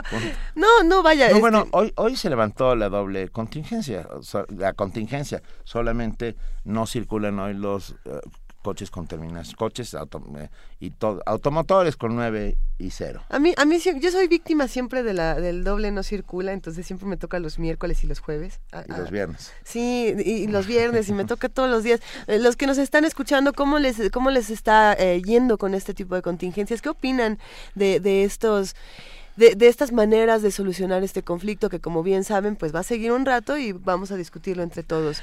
Eh, tenemos más llamadas. Perdón, sí, tenemos una llamada maravillosa de André González que dice, por favor, primer momento, díganme que pronto quedará resuelto el problema de la antena o lo que sea de FM. Eh, querida Andrea González, pronto quedará resuelto el problema de la antena. Están nuestros ingenieros ya trabajando, eh, muy pronto estará solucionado. Mientras tanto, también estamos en el 860 de AM. Y ya tenemos en la línea a Marco Flores, eh, del área de servicios pedagógicos del antiguo colegio de San Ildefonso. Muy buenos días, Marco. Hola, muy buenos días. Muchas gracias nuevamente por, por la invitación y bueno, aprovechando que hay levantamiento de la contingencia, es momento de que nos visiten allí en San Ildefonso, por supuesto. Vamos a refugiarnos al Museo de San Ildefonso, vamos a refugiarnos dentro del conocimiento y dentro de toda la oferta cultural que tiene. Platícanos, por favor, querido Marco Flores, ¿qué va a pasar con esta conferencia Mamíferos y con la visita guiada de Tatiana Cuevas? Vale, perfecto. Pues les cuento, eh, como seguramente ustedes ya saben y también todo nuestro público, hace unos días, eh, unos par de días, inauguramos la exposición Rastros y Vestigios, Indagaciones sobre el Presente. Una exposición muy ambiciosa, reúne más de 100 obras de arte contemporáneo, en la cual se realiza una lectura pues bastante especial. Se trata de mirar las obras de arte contemporáneo como restos arqueológicos, es decir, qué va a pensar el la sociedad futura en 100, 200, 300, 500 años sobre nuestro presente y sobre cómo lo estamos viendo desde la forma de los objetos, los materiales, el cómo se presentan en cada situación. Y eh, precisamente para platicarnos de esta exposición el día jueves 12 a las cuatro y media tendremos una visita guiada especial abierta al público por supuesto con la curadora de la muestra Tatiana Cuevas quien nos va a poder platicar eh, pues todo lo que ella pensó al momento de, de concebir esta exposición y además ayudarnos a reflexionar en cómo podemos ver los objetos desde diferentes ángulos y no solo mirar en las obras de arte contemporáneo pues al presente, ¿no? sino empezar a preguntarnos qué es lo que va a pensar o cómo va a reflexionar sobre nosotros la sociedad futura. Fíjate, Marco, que platicábamos la semana pasada precisamente con Tatiana Cuevas cuando comenzaban eh, con, esta, con esta exposición. Y lo que le preguntábamos, que me parece interesante y también me gustaría platicarlo contigo, es pensar que esta exposición es un relato dentro de otro. Es decir, tenemos la visión del futuro desde el presente, pero también estamos dentro de un espacio como el Museo de San Ildefonso, donde estamos planteando una vista del pasado. Es decir, estamos en muchos tiempos narrativos distintos y creo que es bien interesante conocer lo que piensa el público y las nuevas narrativas que inventan todos los que los que llegan y dicen, bueno, aquí hay una visión de cómo podríamos ver estos objetos, pero también está la propia, ¿no? ¿Van a tomar alguna clase de, de, fotos, de, vestigio para poder hablar después de todo lo que se vivió en estas visitas guiadas, en esta exposición? Pues mira, usualmente San Ildefonso realiza diferentes encuestas y además están nuestros bozones de opinión, en donde la gente nos va dejando como sus, eh, precisamente sus opiniones, lo que están pensando al respecto tanto de las exposiciones como de nuestros servicios y de la atención y eso nos va permitiendo casi siempre hacer una muy buena lectura sobre lo que está pensando el público, sobre si le gusta, si no le gusta y sobre lo que está aconteciendo. Por otra parte, pues los, el ciclo de conferencias que va a acompañar esta exposición, pues también nos permite eh, conocer eh, la opinión del público al respecto, ya que en este ciclo de conferencias pues participan artistas de la exposición con algún especialista en arte contemporáneo, algún curador y bueno esto también nos permite medir cómo la gente está percibiendo esta esta magnífica exposición. Creo que creo que es una experiencia muy, muy interesante la que se vive en el antiguo colegio de San Ildefonso eh, los que hemos estado en distintas exposiciones eh, siempre reconocemos el espacio de una manera diferente aunque el espacio eh, permanece siempre se está modificando. Me parece un lugar maravilloso para adentrarnos al conocimiento querido Marco Flores. La cita es el 12 de mayo a las 4.30 de la tarde para encontrarnos con Tatiana Cuevas y y, cuéntanos ya para, para cerrar, para despedirnos, un poco más de las actividades futuras del antiguo Colegio de San Ildefonso. ¿Qué más nos vamos a encontrar por pues allá? mira, el miércoles 11 de mayo a las 6 de la tarde tenemos la cuarta conferencia del ciclo Animales de México y en esta ocasión vamos a platicar de las aves. Va a participar el biólogo Humberto Berlanga, el coordinador del programa NAVSI y temas de vida silvestre, y el biólogo y fotógrafo Miguel Ángel Sicilia cada uno eh, nos va a platicar desde su visión cómo, se, cómo es el trabajo de la fotografía y la biología. Eh, particularmente Humberto va a hablar como de las aves, de la ciencia ciudadana, del monitoreo y la conservación. Al respecto, él, les puedo aconsejar un artículo muy bueno que se llama A ver aves, la ciencia ciudadana para la conservación. Y bueno, nos permite ver cómo la ciencia y las, y las nuevas tecnologías trabajan de la mano con la ciudadanía para poder preservar eh, la información que existe sobre las especies, es decir, cómo involucramos a los ciudadanos para crear nuevas bases de datos.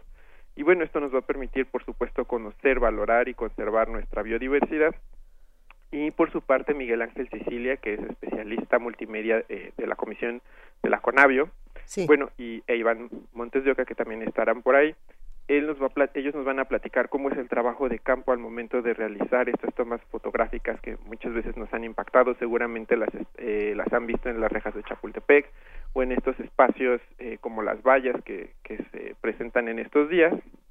Y bueno, vamos a poder conocer cómo es el trabajo de los biólogos y en especial de biólogos que se dedican a la fotografía.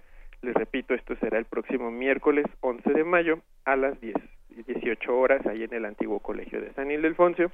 Y bueno para consultar pues eh, nuestra información y todo lo que estamos haciendo pues no olviden también visitar nuestra página www.sanildefonso.org.mx donde además les cuento que van a poder descargar la aplicación para visitar eh, la exposición Rastros y Vestigios. Está muy interesante porque es una aplicación que contempla no solamente eh, imágenes de la muestra sino también van a poder escuchar de la voz de algunos de los artistas, eh, bueno, leer un poco de los textos curatoriales y van a poder acercarse eh, quizás de manera más viva, les va a ayudar, les va a permitir muchísimo eh, aproximarse a esta exposición. Pues mira, de entrada ya te dejamos apartado el 11 y el 12 para acercarnos a las aves y acercarnos al trabajo que está realizando Tatiana Cuevas y nos, nos vamos a acercar a la página en este momento para descargar la aplicación. Marco Flores eh, del área de servicios pedagógicos del antiguo Colegio de San Ildefonso, te abrazamos, te deseamos la mejor de las suertes y nos escuchamos la próxima semana. Claro, pues un abrazo a todos y esperamos a todo el público para que nos visite ahí en el centro histórico. No olviden, San Ildefonso está en Justo Sierra número 16, a unas calles del Metro Zócalo o Allende. Un abrazo y larga vida al Colegio de San Ildefonso. Muchas gracias, un abrazo a todos, hasta luego. Primer movimiento.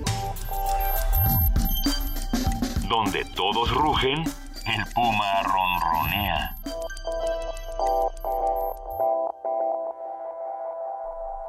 La editorial de la UNAM publica el mayor número de libros impresos y digitales en toda Latinoamérica. En 1920, el exsecretario de Educación Pública, José Vasconcelos, reeditó el primer libro bajo el sello de la Universidad Nacional. Los detalles de toda esta historia los presenta nuestra compañera Deyanira Morán. Vamos a escucharlo.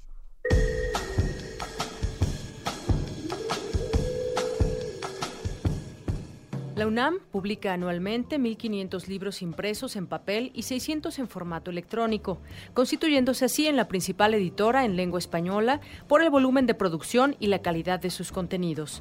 Así lo estableció Camilo Ayala Ochoa en la presentación de su libro La cultura editorial universitaria, obra que registra la experiencia institucional en la edición de textos. Transcurría el año 1920 cuando José Vasconcelos llegó a la universidad. Un año después, reeditó el primer libro bajo el sello UNAM. Desde entonces, recordó el autor, estas ediciones han sido modelo para el desarrollo del libro académico mexicano que, por lo general, tiene su origen en las investigaciones realizadas en cubículos y laboratorios. Yo creo que podemos ser, digamos, capaces de publicar estos libros que como objetos, como materialidad del texto, son muy, muy eh, impresionantes. Y al lado de eso, publicamos incluso en fotocopias. Hay editores que por alguna circunstancia cayeron en una dirección editorial, un departamento editorial, y comienzan a conocer el proceso editorial. Ayala refirió que aunque hay personas que solo pueden leer a través de una computadora o una tableta, el libro impreso ha logrado sobreponerse al embate tecnológico. Sin embargo, reconoció que la incorporación de las nuevas tecnologías ha generado un nuevo perfil de editores y lectores. Hay editores 2.0 de todo terreno que hacen revistas académicas, libros literarios y se encargan de ver desde derechos de autor hasta producción y distribución. Pero también hay gente que muestra signos inquietantes de bibliopatías. Pero en la introducción hablo de varias bibliopatías. Quien acumula libros, quien come libros, quien no puede leer más que el, lado derecho del libro, esas manías que incluyen, por ejemplo, come encuadernaciones, quien entierra libros, quien roba libros, quien incluso eh, se desmaya ante un libro. Hay personas que mueren si ven la forma de un libro, son eh, enfermos del, del libro precisamente. Pues eso lo estamos heredando en el mundo cibernético, digamos, hay personas que están coleccionando, por ejemplo, virus informáticos, hay personas que coleccionan eh, tecnología lectora, eh, diferentes tipos de eh, computadoras, diferentes tipos de tabletas o lectores electrónicos, y esa acumulación también es un poco enfermiza en ese, en ese sentido. El mundo editorial está inmerso en un proceso acelerado de cambios, por lo que un editor contemporáneo debe conjugar los principios del oficio con las opciones que ofrece el ámbito digital. Para Radio UNAM, Deyanira Morán.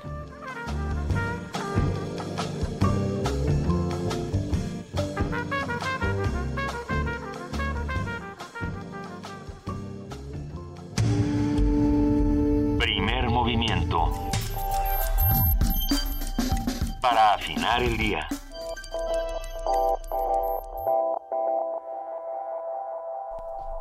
Ya tenemos ganadores de los boletos para ir al Estadio Olímpico de Ciudad Universitaria el próximo domingo a las 12 del día cuando nos enfrentemos al América. Ah, a ver, a, ver. Y ya, el ganador del paquete de tres boletos es Sergio Pérez.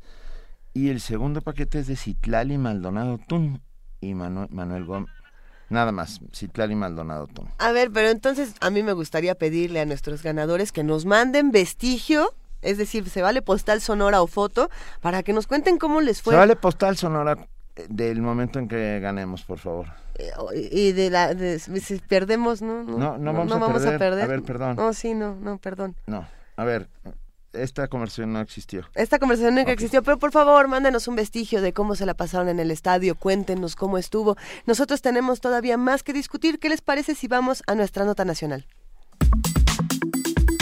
Nota nacional. El pasado 25 de abril, la Universidad Iberoamericana convocó al foro el rol de la academia frente a las graves violaciones a derechos humanos en nuestro país. En ese marco, diversos especialistas y estudiosos, tanto del ámbito de la educación superior como de las organizaciones sociales, coincidieron para reflexionar sobre la importancia de, reforzar los vasos comunicantes entre la sociedad y la academia frente a los abusos del poder. Así, representantes de la Universidad Iberoamericana, la Facultad Latinoamericana de Ciencias Sociales, el Colegio de México y la UNAM, junto con integrantes de otra larga lista de instituciones sociales preocupadas por este tema, se dieron cita para discutir eh, temas como contextos de violencia generalizada y respuestas con enfoque de derechos humanos, cambios de política de derechos humanos en México o violencia contra migrantes, entre otros. Todo esto desde la idea de que la academia tiene una visión particular de los fenómenos que debe aportar a la sociedad si tiene una visión importante y una responsabilidad importante. ¿A, qué se llegó con este foro y qué reflexiones se suscitaron durante el ejercicio? Para hablarnos de ello, y lo agradecemos inmensamente, se encuentra hoy en la línea el doctor Javier Urbano, investigador de la UNAM y de la Universidad Iberoamericana. Muy buenos días, doctor Javier Urbano. Benito, buenos días. Luisa, buenos días. Muchas gracias. A ver, ¿cómo conviven el cubículo de la investigación y la realidad real, esa que está ahí en la calle? Eh, magnífica pregunta, Benito, que de hecho es una de las preguntas que con sus matices y con sus variaciones se hizo constantemente en estos foros y fue primero una autocrítica eh, pensando en que efectivamente buena parte de la investigación regularmente nunca acaba de tener un puente a la, a la intervención social, de forma tal que uno de los mandatos que tenemos, que tuvimos en estos foros fue reflexionar cómo construir ese puente de forma tal que lo que investigamos efectivamente pueda ser pueda ser pertinente a la propia realidad que pueda ser sincrónico eh, en términos de su capacidad para intervenir y muy importante que los profesores, los investigadores sean capaces de ir a palpar el problema, pensando que regularmente muchos, eh, y habrá que ser autocrítica en ese sentido, muchos lamentablemente no, no, no hemos sido capaces de tener un diagnóstico porque mucho terminamos suponiéndolo. Eh, y en ese sentido eh, ha, habido una autocrítica muy importante a los eh, a, a, la, a, la, a, la, academia en términos de, de no, no, hacer investigación e intervención si me permite la expresión Benito Luisa. Y en segundo lugar también el, el, ese sentido a veces tal vez paternalista de la, de la investigación cuando no somos capaces de formar recursos humanos que en algún momento ellos nos sustituyan en la intervención en esta realidad tan compleja. Estos dos temas cómo formar recursos humanos desde la academia para intervenir en la realidad y cómo los profesores deben eh, eh, ser más enfáticos en construir herramientas que sean más de utilidad eh, ante la sociedad y ante los problemas ha sido dos de los ejes que nos han llevado en esas mesas de trabajo. ¿Cómo han sido estas mesas de trabajo? ¿Qué temas discutieron entre ustedes? Tenemos aquí, por ejemplo, mencionábamos este de cambios de política de derechos humanos en México. ¿Cómo, se discute esto desde la academia y a qué soluciones se llega partiendo de esta autocrítica que acabas de mencionar, Javier? Sí, Luisa. La, primera de ellas es eh, eh, la, la, academia tiene que eh, empezar a ser más enfática en la construcción de puentes de trabajo, visto que lamentablemente en, en, en ciertos momentos históricos nuestro vínculo con sociedad civil a veces ha tenido muchas trabas cuando sociedad civil, los organismos no gubernamentales ahí tienen reticencia eh, porque no tenemos un acuerdo, un espacio eh, coincidente para dialogar, esto ha hecho que nos separemos y de pronto también la academia ha sido reticente al trabajo con sociedad civil, particularmente con organismos no gubernamentales, especialmente por estas, estas diferentes enfoques, porque el académico no acaba de entender que debe proveer de ideas a sociedad civil. Este diálogo este diálogo particular de cómo construir redes se discutió y lo que se insistió mucho es necesitamos la Universidad Iberoamericana en lo particular, pero en general las universidades es abrir las puertas, abrir las puertas de las universidades a, la sociedad civil, no solamente para que dé conferencias, sino para que participe de la formación también del, eh, alumnado, visto que eh, seguimos en la idea de que solamente el profesor es capaz de dar orientaciones, valores, herramientas, cuando creo que es incorrecto en términos de que también afuera en la sociedad civil hay gente de altísima capacidad que eh, podría ayudarnos a fortalecer lo que ya en sí mismo está dando el profesor. Esta apertura de la universidad a la sociedad civil, a los actores que, que todos los días están eh, luchando por los derechos humanos y en caso específico a lo que me lo que me, me, convoca es el tema de migrantes y en el tema de migrantes hubo una crítica muy importante de sociedad civil de necesitamos tener espacios más allá de los congresos, más allá de los foros para también incidir en la formación de los alumnos para que ellos a su vez entiendan que lo que le enseña el profesor también puede ser trasladado a, la solución de problemas específicos, en este caso la migración, pero fueron derechos humanos, fueron temas vinculados a trata y, y, tráfico, medio ambiente y una serie de temáticas en donde se insiste mucho, sociedad civil debe estar ya también dentro de las aulas. Mm. Eh, eh, hemos hablado mucho en este programa, en el casi casi dos años que ya llevamos al aire, acerca de la dificultad de hacer eh, divulgación de la ciencia, por ejemplo, ¿no? De cómo los académicos que hacen ciencia se enfrentan a un montón de dificultades para ello, pero eh, yo trasladaría este problema de la divulgación a todos los a todas las ciencias sociales, ¿no? De cómo cómo de repente solo se puede, solo se habla entre pares, ¿no? Solo se hablan entre académicos y el resto de alguna u otra manera son excluidos. Se habló sobre este tema. Sin duda alguna, eh, eh, eh, este, Benito, y una de las cosas que, y, y, quiero decir incluso en lo personal que hemos reconocido como una falla, es que mucho, mucho de las producciones científicas de la academia solamente se distribuyen entre la propia academia y se vuelve una especie, si me permite la expresión, una especie de reuniones de ego de egos, en donde solamente hacemos eh, felicitaciones, pero al final no nos preguntamos esto que estamos haciendo a quién va a beneficiar eh, a quién debe beneficiar, quién es el destinatario.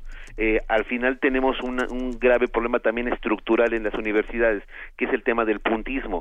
Si no tienes puntos, eh, no recibes incentivos, y eso se vuelve una, una especie de círculo vicioso a partir del cual el, el muchos profesores quedamos atrapados, y creo que también por una en algo muy premeditado, quedamos muy atrapados en esta condición de si no tenemos puntos, no subimos, no tenemos incentivos, y por tanto nuestro margen de maniobra al parecer termina siendo muy acotado.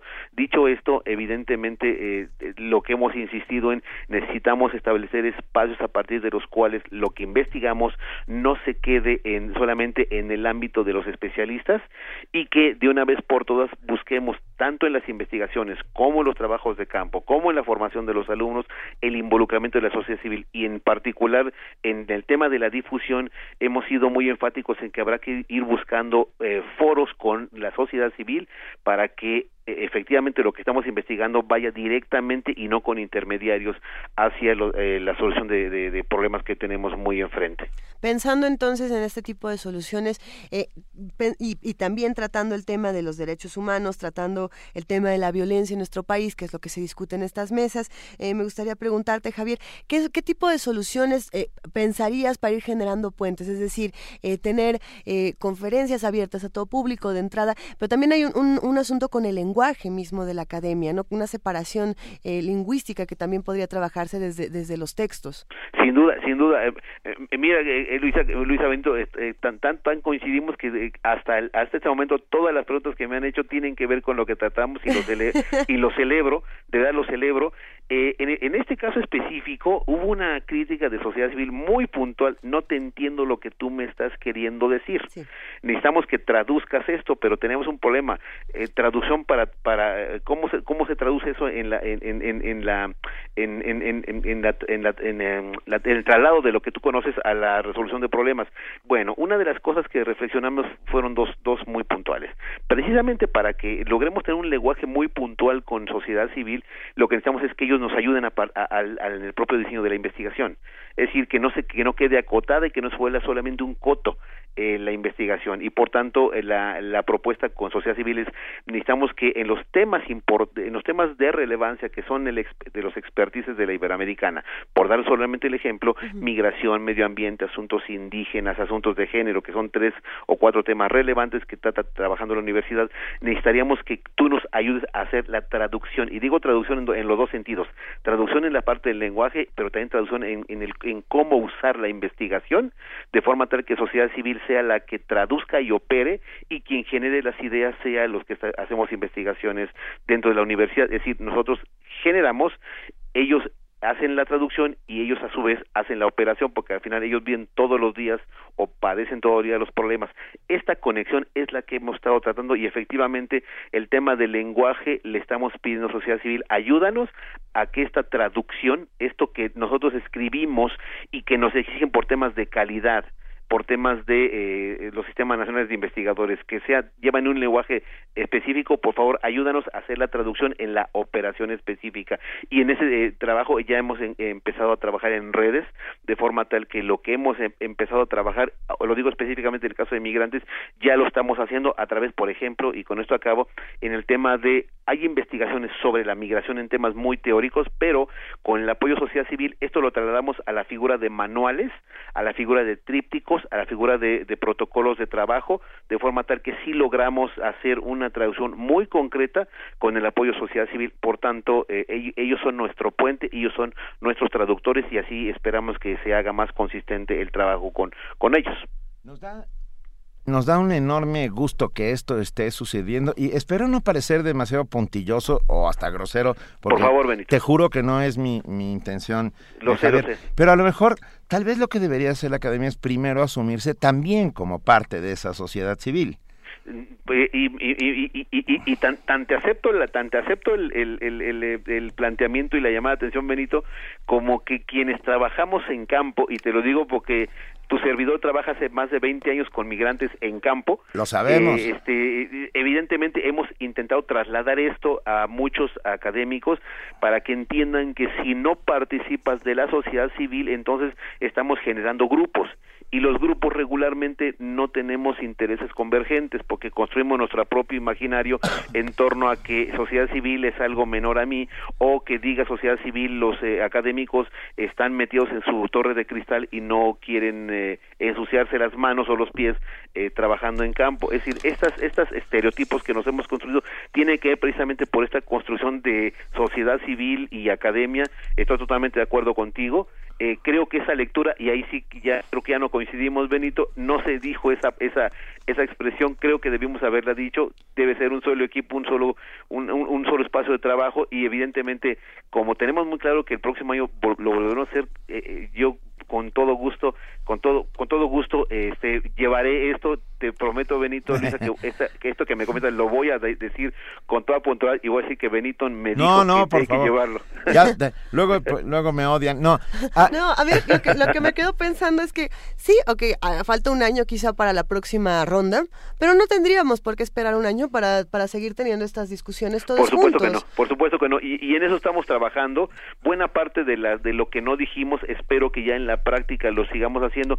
Y evidentemente orientaciones como que como las eh, que nos dan ustedes en sus reflexiones por supuesto que nos dan insumos para seguir viendo muchos de los vacíos que la academia y que la sociedad civil eh, no hemos logrado llenar a efecto de hacer más potente y más trascendente la investigación de la academia. Y evidentemente como bien dijo Benito, la sociedad civil eh, debe ser estar junto con los profesores, pero también creo que la sociedad debe estar dentro también de, de las universidades, ah.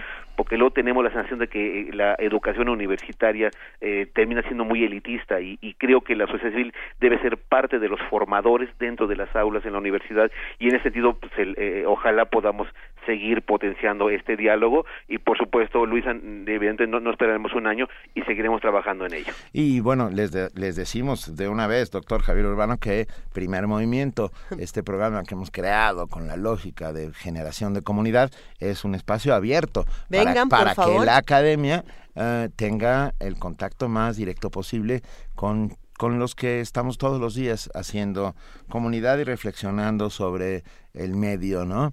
Ah, muchísimas gracias, Javier, de verdad fue un inmenso placer hablar contigo y de- nos congratulamos por esta por esta iniciativa en la cual todos sin duda saldremos ganando. Sin duda alguna. Muchas gracias, Benito Luisa. Muy, muchas gracias y buen día. Gracias, querido doctor Javier Hasta Urbano, luego. investigador de la Universidad Iberoamericana y de la UNAM. Un abrazo y nosotros vamos ahora a lo que sigue. Primer movimiento. Donde todos rugen, el puma ronronea.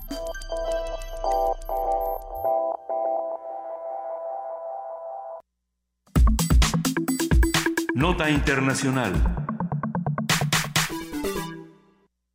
En días pasados, el presidente de Kenia, Uhuru Kenyatta, emprendió una acción radical para combatir el contrabando de marfil. En una ceremonia pública y ampliamente cubierta por la prensa, prendió fuego a 105 toneladas de marfil de elefante y más de una tonela- tonelada de cuero de rinoceronte en protesta por la caza furtiva de estos animales. Al acto acudieron líderes africanos y celebridades de todo el mundo ante quienes Kenyatta declaró, y cito literalmente, el marfil solo puede pertenecer a nuestros elefantes, antes de prender fuego a 10 pilas de marfil en el Parque Nacional de Nairobi.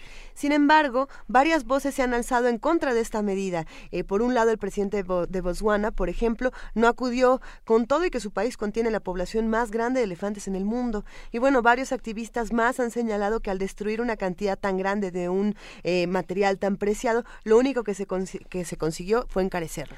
¿Qué tan pertinente es la medida del presidente Kenyatta? ¿Qué otros esfuerzos se han hecho para combatir el contrabando de bienes ilícitos o de especies en peligro de extinción? Para hablar de estos temas, contamos hoy con la participación de Ernesto Ernkerlin, agrónomo, ecólogo, biólogo de la conservación, al cual le damos la más cordial bienvenida a Primer Movimiento. Muchas gracias por estar con nosotros, Ernesto. Al contrario, es un gusto para mí. Eh, no, nos gustaría arrancar esta conversación, sí, platicando qué fue lo que está ocurriendo o qué es lo que está ocurriendo en Kenia, eh, por qué se llega a medidas como esta o qué, qué es lo que vio el presidente Kenyatta. Y por otro lado, pues, eh, ¿qué, ¿qué tanto funciona, Ernesto? Pues sí, mira, una de las razones por las que se hizo, este ya es un éxito porque ustedes y nosotros y tu auditorio estamos platicando sobre el tema. Claro. Y uno de los principales propósitos de, de estos actos un poquito, digamos, extremos es precisamente hacer una llamada de atención eh, internacional sobre un problema gravísimo que se, particularmente en los últimos tres o cuatro años se ha, se ha complicado muchísimo, que es eh, la caza ilegal no solo de elefantes, sino de muchos otros eh, animales en, en África, ¿no? Y, y la cuestión ahí es que eh, el, el crimen organizado está ya totalmente infiltrado en, en los temas de tráfico de, de especies y en particular el, el, algunos de los grupos rebeldes y de terroristas en África están utilizando esto como una medida para hacerse de recursos, o sea, como un negocio paralelo para poderse hacer de recursos, para armarse, etcétera. Entonces, realmente eh, la situación en África es muy, muy complicada actualmente en el tema de los elefantes en particular. Y bueno, pues Kenia es un país que ha tenido un liderazgo por varias décadas y quiso quiso hacer esto para llamar la atención, para sentar a todo el mundo a la mesa. Botswana y otros países nunca han querido porque ellos traen ellos tienen una filosofía exactamente opuesta, Opuesta. que es la filosofía de hay un mercado, usa el mercado, con esos recursos financia actividades de conservación, etcétera. Son dos posiciones que van en péndulo constantemente, pero ahorita yo siento que eh, yo personalmente favorezco más el, el acabar con el mercado del, del marfil, pero yo tengo colegas conservacionistas muy respetables que opinan exactamente lo contrario, o sea, la postura de que utilices el mercado, si no te lo puedes acabar, úsalo para sacar adelante la conservación. ¿Por, por, por qué se ha vuelto tan controvertido lo que está ocurriendo con el marfil? Eh, y bueno, nos preguntan también nuestros amigos eh, del PUES, del Programa Universitario de Estudios sobre la Sustentabilidad, si realmente sirve o no sirve. Pues mira, eh, está demostradísimo que sí sirvió mucho. Eh, aproximadamente de los últimos, digamos, 15 años previos al, haz de cuenta, previos del 2000 al 2012 aproximadamente, sirvió mucho el haber eh, eliminado el comercio legal del marfil, porque lo que sucede con todas estas cosas es que el comercio legal sirve de parapeto para lavar lo ilegal. Entonces, eh, ese, ese es, te digo, ese es el posicionamiento de muchos de nosotros que pensamos que es prácticamente imposible regular el mercado del marfil y por eso, aunque sea una medida extrema, preferimos la prohibición que la regulación. O sea, tal vez sea un mal ejemplo, pero es un poquito con todo el tema de, de los de, los estupefacientes, ¿no? O sea, los regulas o los o los este o los penalizas. Entonces, eh, como te digo, funcionó muy bien del 2000 como al 2012. Sin embargo, eh, ha habido mucha, muchos problemas de, de, de, movimientos eh, militares o cuasi militares en África en los últimos años y ellos han ellos revivieron el mercado del marfil porque particularmente en China que ahora tienen muchísimo más dinero para comprar cosas que lo que tenían hace 15 o 20 años están comprando marfil, están comprando, por ejemplo, también, eso nos afecta mucho a los mexicanos, el, buche de la totuaba, que es una especie en peligro de extinción, y de paso estamos llevando a la extinción a la vaquita marina, que para México sería una vergüenza y para el mundo una tristeza perder la vaquita marina, pero son todos, todos estos mercados y lo que se quiso dar y Kenia ahorita tiene la particularidad de que Richard Leakey, que es el es un conservacionista este muy controvertido pero muy efectivo, este que se le conoce más por todo su trabajo antropológico de haber descubierto la cuna con sus padres la cuna del del, humano en, en África. Richard Leakey regresa como director y Richard siempre ha sido de la postura de, no tener mercado de marfil. O sea, lo que dijo el presidente, el marfil pertenece a nuestros elefantes y a nadie más. Entonces, ahorita se está tratando de utilizar las redes sociales para empezar a generar un movimiento mundial para que se considere socialmente inaceptable el que tengas o que ostentes este piezas de marfil. Entonces, todo esto es parte de, un, de, una nueva forma de tratar de reducir el mercado a través de la presión social más que de los instrumentos legales que realmente están muy limitados. Ernesto, en Kerlin tengo dos, dos preguntas, no son simultáneas porque, porque son de dos cosas. ¿Cuántos elefantes calculamos que quedan en el mundo? Pues mira, hay, hay, eh, hay diferentes estimaciones, pero aproximadamente medio millón de elefantes pero hace apenas 20 años había más de un millón y medio, o sea, la población, en particular el elefante que se llama de la selva o el elefante de los bosques eh, eh, tropicales de África, a ese le han dado, es, es espantoso, está como 80% deprimida la población en tan solo 10 años, y el elefante de la, de la sabana africana, ese no está tan peor, pero está como a la mitad de lo que estabas apenas 14 o 15 años. Entonces realmente sí es un es una cuestión trágica. El, los rinocerontes están todavía peor, porque nunca nunca han sido tan numerosos como los elefantes, pero el cuerno de rinoceronte alcanza unos precios este por gramo de 10 o 15 veces más que el marfil. Entonces también los rinocerontes están sufriendo lo mismo y, y, y es es, un, es, un, es una tristeza realmente lo que los humanos le estamos haciendo a nuestra fauna silvestre, ¿no? No, lo que le estamos haciendo al mundo, incluso con los propios humanos. Pero, pero espera, es que tú lo mencionaste y de verdad sí me importaría muchísimo, nos importaría que, que, lo, que lo comentaras acerca del buche de la totoaba. ¿Qué es la totoaba? ¿Dónde se encuentra? Eh, sí, mira. ¿Y para qué, y este, para qué la, para qué le sacan el buche, pues? Pues mira, es, eh, o sea, son todas estas cosas incomprensibles de que se determinó que el buche la totuaba era una delicatessen y que te tiene propiedades X o Y, entonces hay un mercado muy lucrativo del buche la totuaba. La totuaba es una especie que se había prácticamente acabado en, en México, pero afortunadamente con el trabajo de conservación sus poblaciones se fueron recuperando, pero pues se recuperaron para para ahora este nada más básicamente financiar un mercado ilegal porque en China están consumiendo. En China y otras partes de Asia.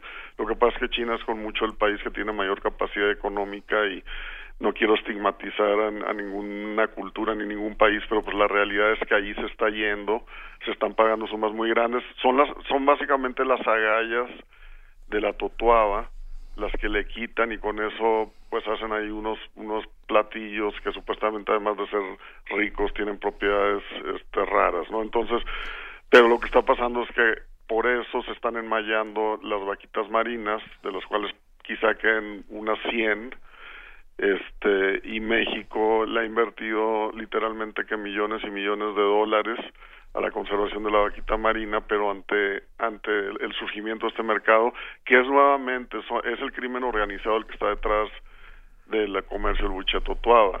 Lo que pasa es que pues hay hay pescadores empobrecidos que van y les pagan una lana y pues actúan ilegalmente porque pues ellos lo que están buscando es llevar llevar este comida a la mesa de su familia, ¿no? Entonces es, es, es un problema como todos los problemas de ilegalidad donde, o sea, pierde todo mundo y nomás ganan unos cuantos, este, pues, eh, eh, delincuentes, ¿no?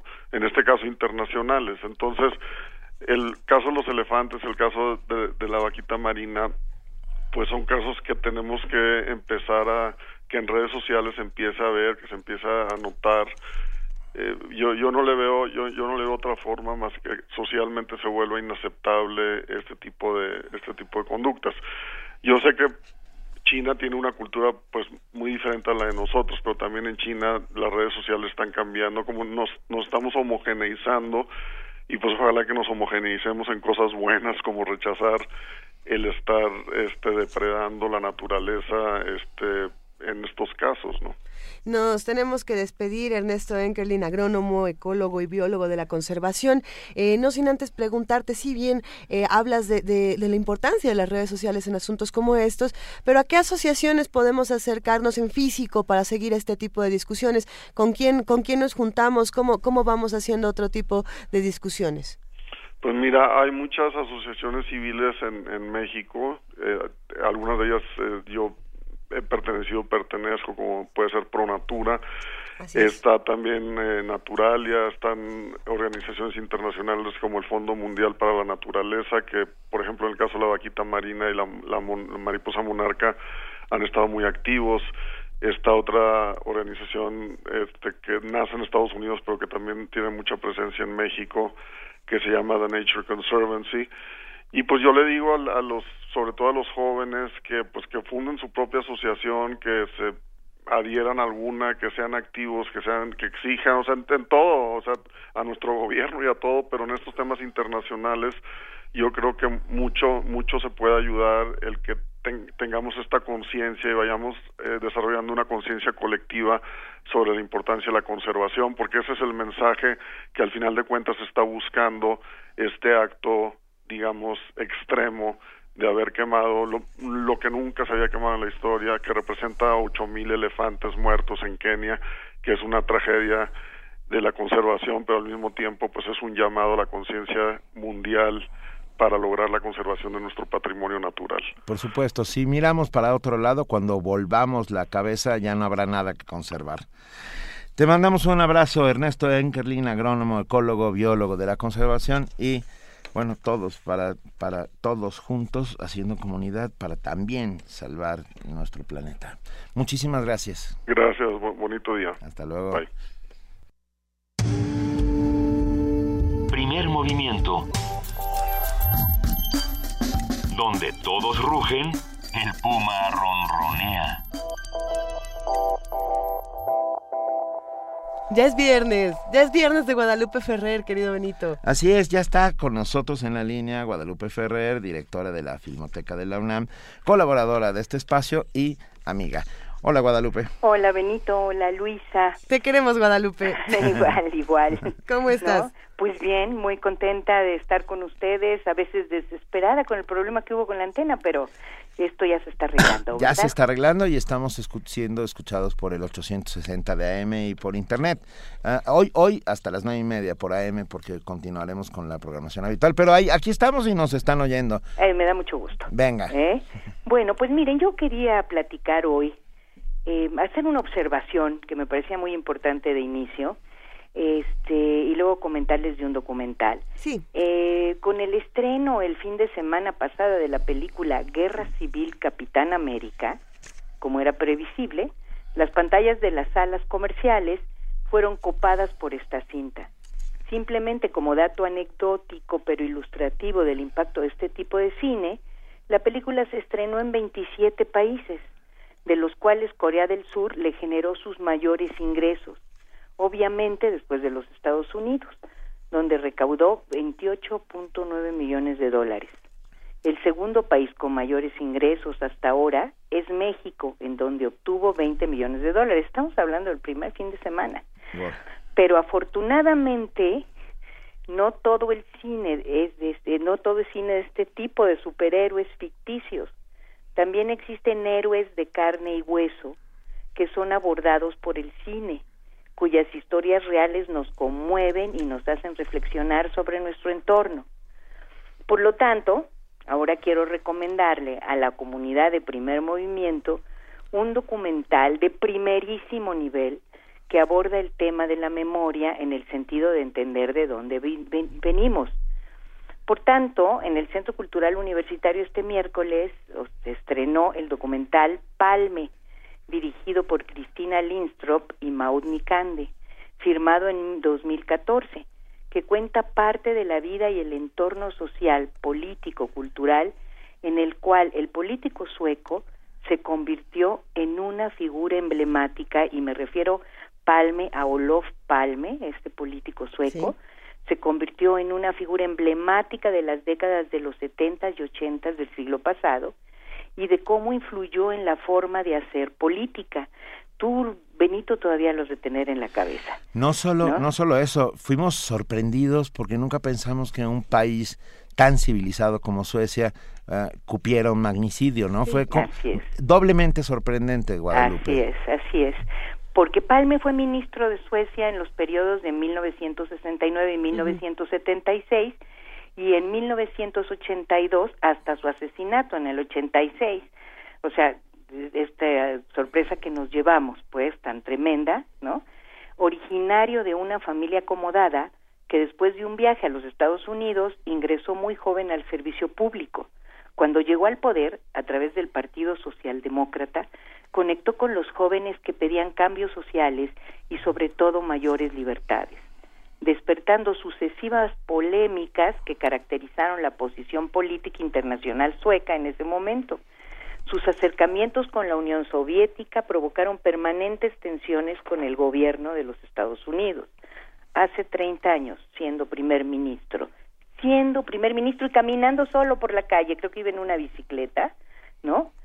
En febrero del 86 fue asesinado a tiros en la calle de Estocolmo sin sacar conclusiones sobre el magnicidio, el film busca entrar en la herida traumática y explicar la complejidad de la política, retratando episodios como los que padeció el cineasta Igmar Berman, acusado de evasión fiscal. O sea, aquí en el, como tú dices, en el paraíso de la democracia, ¿no?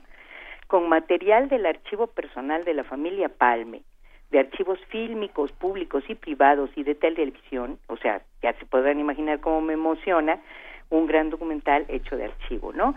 Los realizadores entretejen con gran maestría entrevistas actuales con el archivo histórico para reconstruir la vida y la visión de Palme, recuperando la historia de este hombre que se opuso públicamente a los bombardeos de Estados Unidos contra Vietnam, criticó al régimen de Francisco Franco en España, y simpatizó con los movimientos sociales y de, la, de, liberación de los países del tercer mundo. Por ejemplo, visitó Cuba y leyó su discurso oficial en español. Esto en ese momento era muy significativo.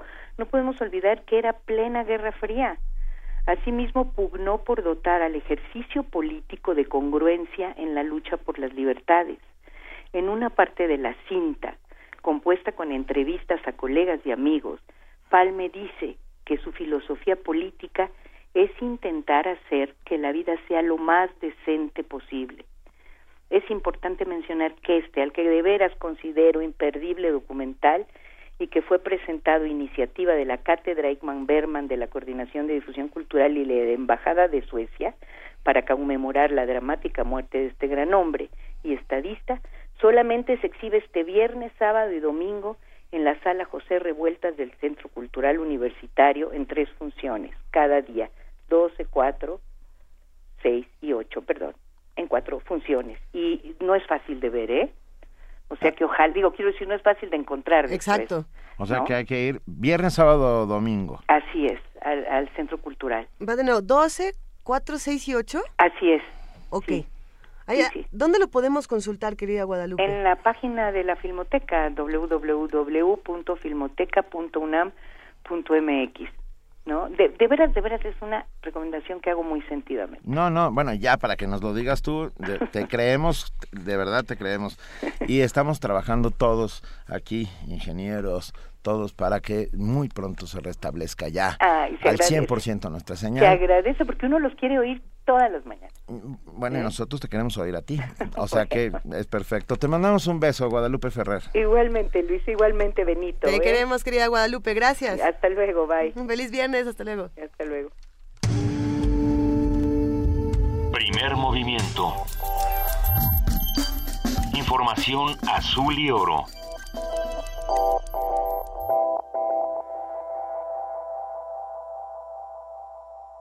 Hola, vengo a pagar la inscripción para la universidad. Perfecto, ¿y qué carrera sería? Mire, estoy entre medicina, filosofía o danza contemporánea. En la vida hay decisiones importantes que debemos reflexionar y tu voto es una de ellas. Este 5 de junio es nuestra oportunidad para dar un voto informado y así construir nuestro país en democracia. Contigo, México es más. Súmate. Instituto Nacional Electoral, INE. Vivir atrapados en una ciudad de corrupción, transporte público humillante, baches, bloqueos e impunidad no es vivir. Libérate del ambulantaje y de la inseguridad. Libérate de los espacios públicos degradados. Libérate de la contaminación y libérate como peatón. Para que la constitución de la Ciudad de México no quede en manos de los políticos de siempre. Este 5 de junio, ponle corazón turquesa. Y libérate. Vota Nueva Alianza. En nuestro país, el incremento de embarazos a temprana edad va en aumento. Y no solo eso, cerca de 280 mil jóvenes adolescentes entre los 12 y 19 años de edad se ven obligadas a abandonar sus estudios cada año. En el Partido Verde, impulsamos una ley que pueda garantizar el derecho a la educación de madres jóvenes, otorgando becas y el derecho a guardería, buscando mejorar sus oportunidades de desarrollo y calidad de vida. Partido Verde Navega en aguas peligrosas. Embarca en una pequeña porción de tierra firme. Y descubre los terribles enigmas escondidos en la arena. Cineclub Radiocinema presenta su ciclo En una isla misteriosa. Los jueves de mayo a las 6 de la tarde. Robinson Crusoe, El Señor de las Moscas y La Isla del Doctor Moreau. En la sala Julián Carrillo. Adolfo Prieto 133, Colonia del Valle. Entrada libre. Radio UNAM. Los ciudadanos al fin tenemos la oportunidad de participar en la toma de decisiones. Yo soy Gabriel García, candidato independiente a la Asamblea Constituyente de la Ciudad de México. Conquistemos nuestro derecho a la salud, la seguridad social y un trabajo digno, especialmente para las y los jóvenes excluidos del desarrollo. Con tu voto independiente, vamos al constituyente. Este 5 de junio vota por Gabel Octavo, candidato independiente a la Asamblea Constituyente de la Ciudad de México. La ciudad es increíble, muy creativa. Yo creo que esta ciudad crece todos los días, pero hay crecimientos en los cuales no estamos de acuerdo, y ni siquiera nos toman en cuenta. Parece que no tenemos ni voz ni voto como ciudadanos. La nueva constitución va a servir para que tú participes en la toma de las grandes decisiones de la ciudad y sobre todo va a servir para combatir la impunidad. Estamos frente a una gran oportunidad para construir una nueva historia para la ciudad. Y contigo lo haremos mejor. PAN. Habla Andrés Manuel López Obrador, presidente nacional de Morena. Que no te vuelvan a engañar, los dos pertenecen a la misma mafia. La única diferencia es que unos son rateros y los otros son ladrones. Pero si hay de otra, Morena es honestidad. Tenemos tres principios que nos guían. No mentir, no robar y no traicionar al pueblo. Y recuerda, es mejor tener trabajo y bien pagado que recibir por el voto una lanita o una raquítica despensa, frijol con gorgojo. No vendas tu libertad. Morena es la esperanza de México. Te invitamos al curso Narrativa y Cine. Narrativa y Cine. Conoce las cuatro etapas de la realización cinematográfica. Puesta en escena, puesta en cuadro, puesta en tiempo y puesta en sonido. Imparte el maestro Juan Mora, Sala Manuel González Casanova del Centro Universitario de Estudios Cinematográficos, CUEC. Los días 4, 11, 18, 25 de mayo y 1 de junio, de las 17 a las 20 horas. Informes al 5622-7070, 5622-6605 o en www.grandesmaestros.unam.mx. El cupo es limitado. Inscríbete ya. Invita el programa grandesmaestros.unam de la Coordinación de Difusión Cultural y el CUEC.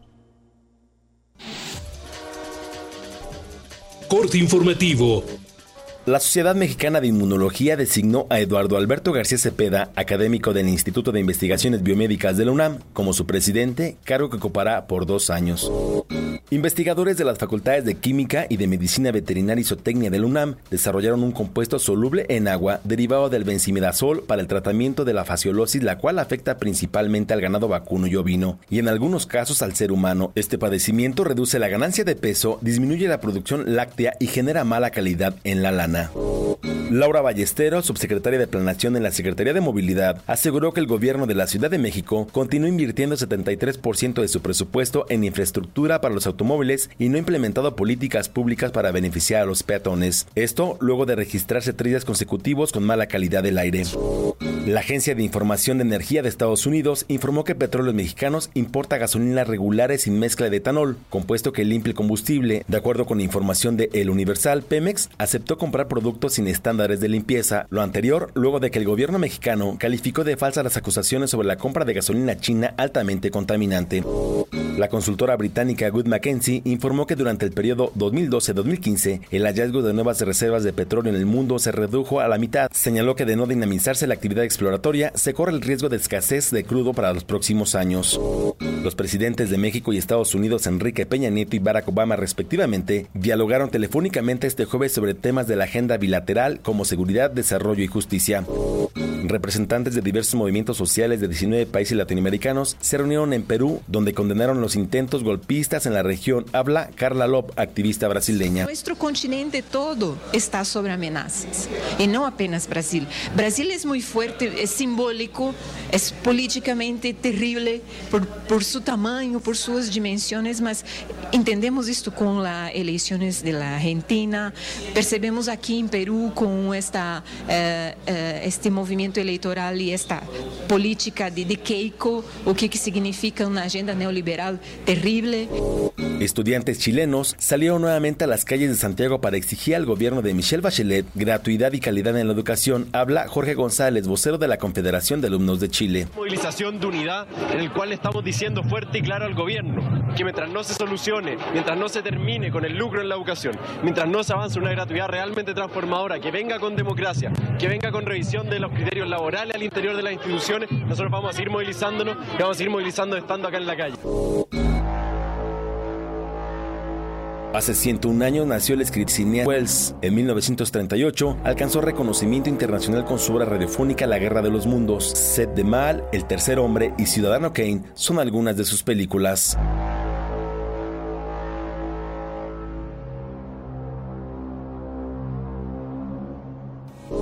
Hasta aquí la información, lo esperamos en nuestro corte vespertino.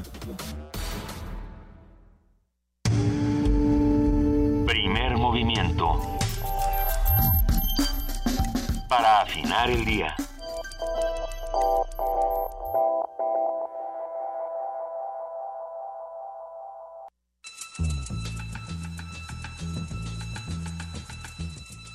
Es hora de poesía necesaria.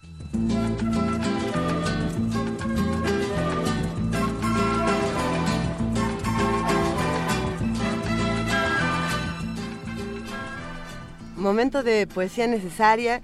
Esta mañana queremos compartir un poema salido del horno, nuevecito, que escribe este poeta que a mí me fascina, es Dalí Corona.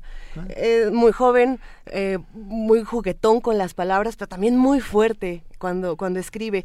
Y bueno, este poema Carmela no es la excepción, es un poema fuerte, interesantísimo, que aparece en la revista de la UAM. Eh, lo pueden encontrar en guam.mx, de hecho vamos a compartir la liga para que todos puedan eh, leerlo con nosotros. El nombre es Carmela de Dalí Corona y bueno, esperemos que lo disfruten. A esta hora ya estarás caminando hacia tu casa. Te estarás limpiando el rostro y quitándote de encima el humo de la noche que a tu cuerpo se pegó. Estarás humedeciendo un trozo de papel higiénico y tirándolo a la calle. A esta hora ya habrás terminado de acomodar tu falda negra y estarás amarrando sus jirones, apretando con los dedos de tu pie el cuero de la sandalia rota para que no se caiga. A esta hora, hora de grillos y de perros, estarás sintiendo pena por tu madre que pensó que llegarías temprano de la escuela. Estarás caminando hacia tu casa, pero con la apariencia de quien camina sin saber realmente su destino. Irás tocándote los muslos y los pechos, cubriéndote el rostro con tus manos pequeñas, pensando qué fue de tus amigas, dónde están, por qué no hicieron nada. A esta hora, tu pelo ya será lluvia de octubre y estará cayendo en ti, como dicen los abuelos que caía hace cientos de años en la selva ya están saliendo los borrachos, y te habías jurado no estar sola esas horas en la calle, te habías prometido que no estarías en la calle sola esas horas.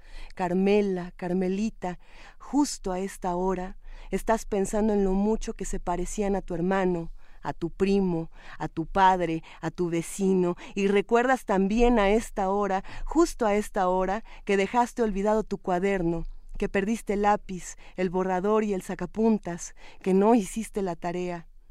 Ya llegas a tu casa, Carmela, justo a esta hora, y descubres que también extraviaste las palabras, que nada sale de tu boca, que pareciera que quedaron en el llano, entre los matorrales. A esta hora, justo a esta hora, no recuerdas qué pasó en dónde andabas, a esta hora en que tu corazón es un caballo y tus manos, las manos de todos tus parientes, los militares ya están en el cuartel y se celebran. Primer movimiento. Donde todos rugen, el puma ronronea.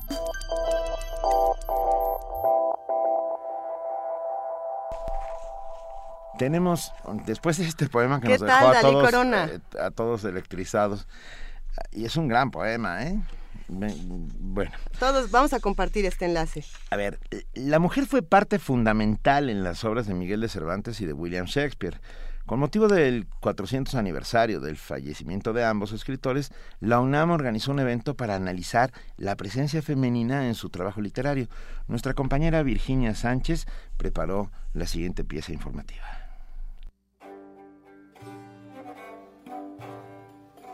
La presencia femenina aromatizada con rosas impregnó la Casa de las Humanidades de la UNAM, donde también llegó la festividad literaria para recordar los 400 años de la muerte de Shakespeare y Cervantes. Con el rector Enrique Graue, la maestra Carmen Carrara, subdirectora de difusión en la Dirección General de Actividades Cinematográficas de la UNAM, coordinó un evento donde se abordó la obra de estos pilares de la literatura universal, desde una mirada muy peculiar, sus personajes femeninos. Escuchemos a la maestra Carrara, quien desde el Quijote de la Mancha rescató algunas de las características de los personajes femeninos más representativos de esta obra cumbre. Cervantes nos muestra mujeres reales, con cualidades e imperfecciones, al contrario de las de los libros de caballerías, donde la mujer es irreal, una ilusión. Con las actitudes de estos personajes femeninos, yo siento que traspasa los siglos y se brinca no solo el siglo XVII, sino el XVIII, con la idea del amor romántico, que sigue atando a la mujer, que sigue siendo un objeto incapaz de tomar decisiones y llega hasta nuestros días y siento que irá más allá, estoy segura. Un tipo de mujer que no va a consuelo. No encontramos a la mujer tradicional y sumisa de ese momento ni en la literatura ni en la vida real. No tenemos a la mujer controlada con un sinfín de cánones religiosos y sociales en las mujeres reales que presenta Cervantes también. Necesariamente tengo que referirme a Marcela, la pastora Marcela y el episodio más comentado y analizado y ha sido calificado como el primer manifiesto feminista.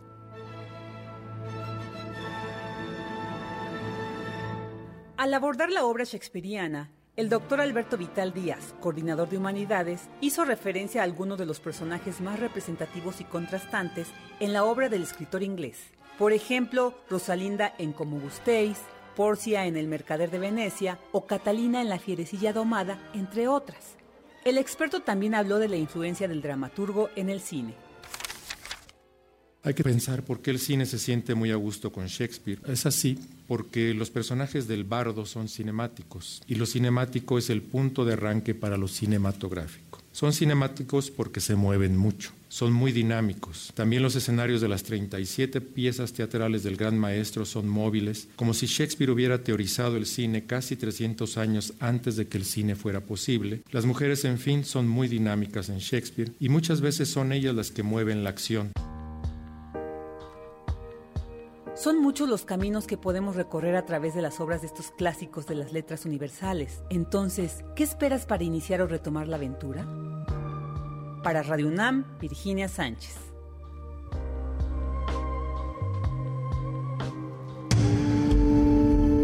Primer movimiento.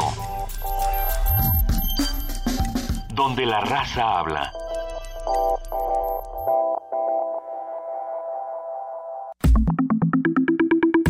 La mesa del día.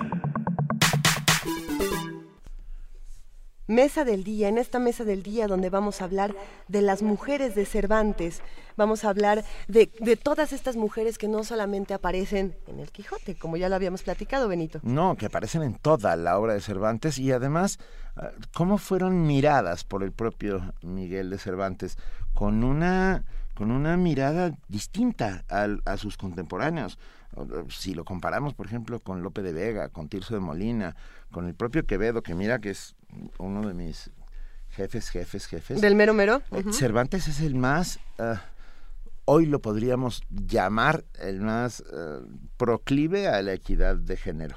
Ah, las mira desde una perspectiva libertaria, autónoma e inteligente. Y esto, esto hay que abrazarlo, aplaudirlo, hace 400 años, o sea, no es poca cosa.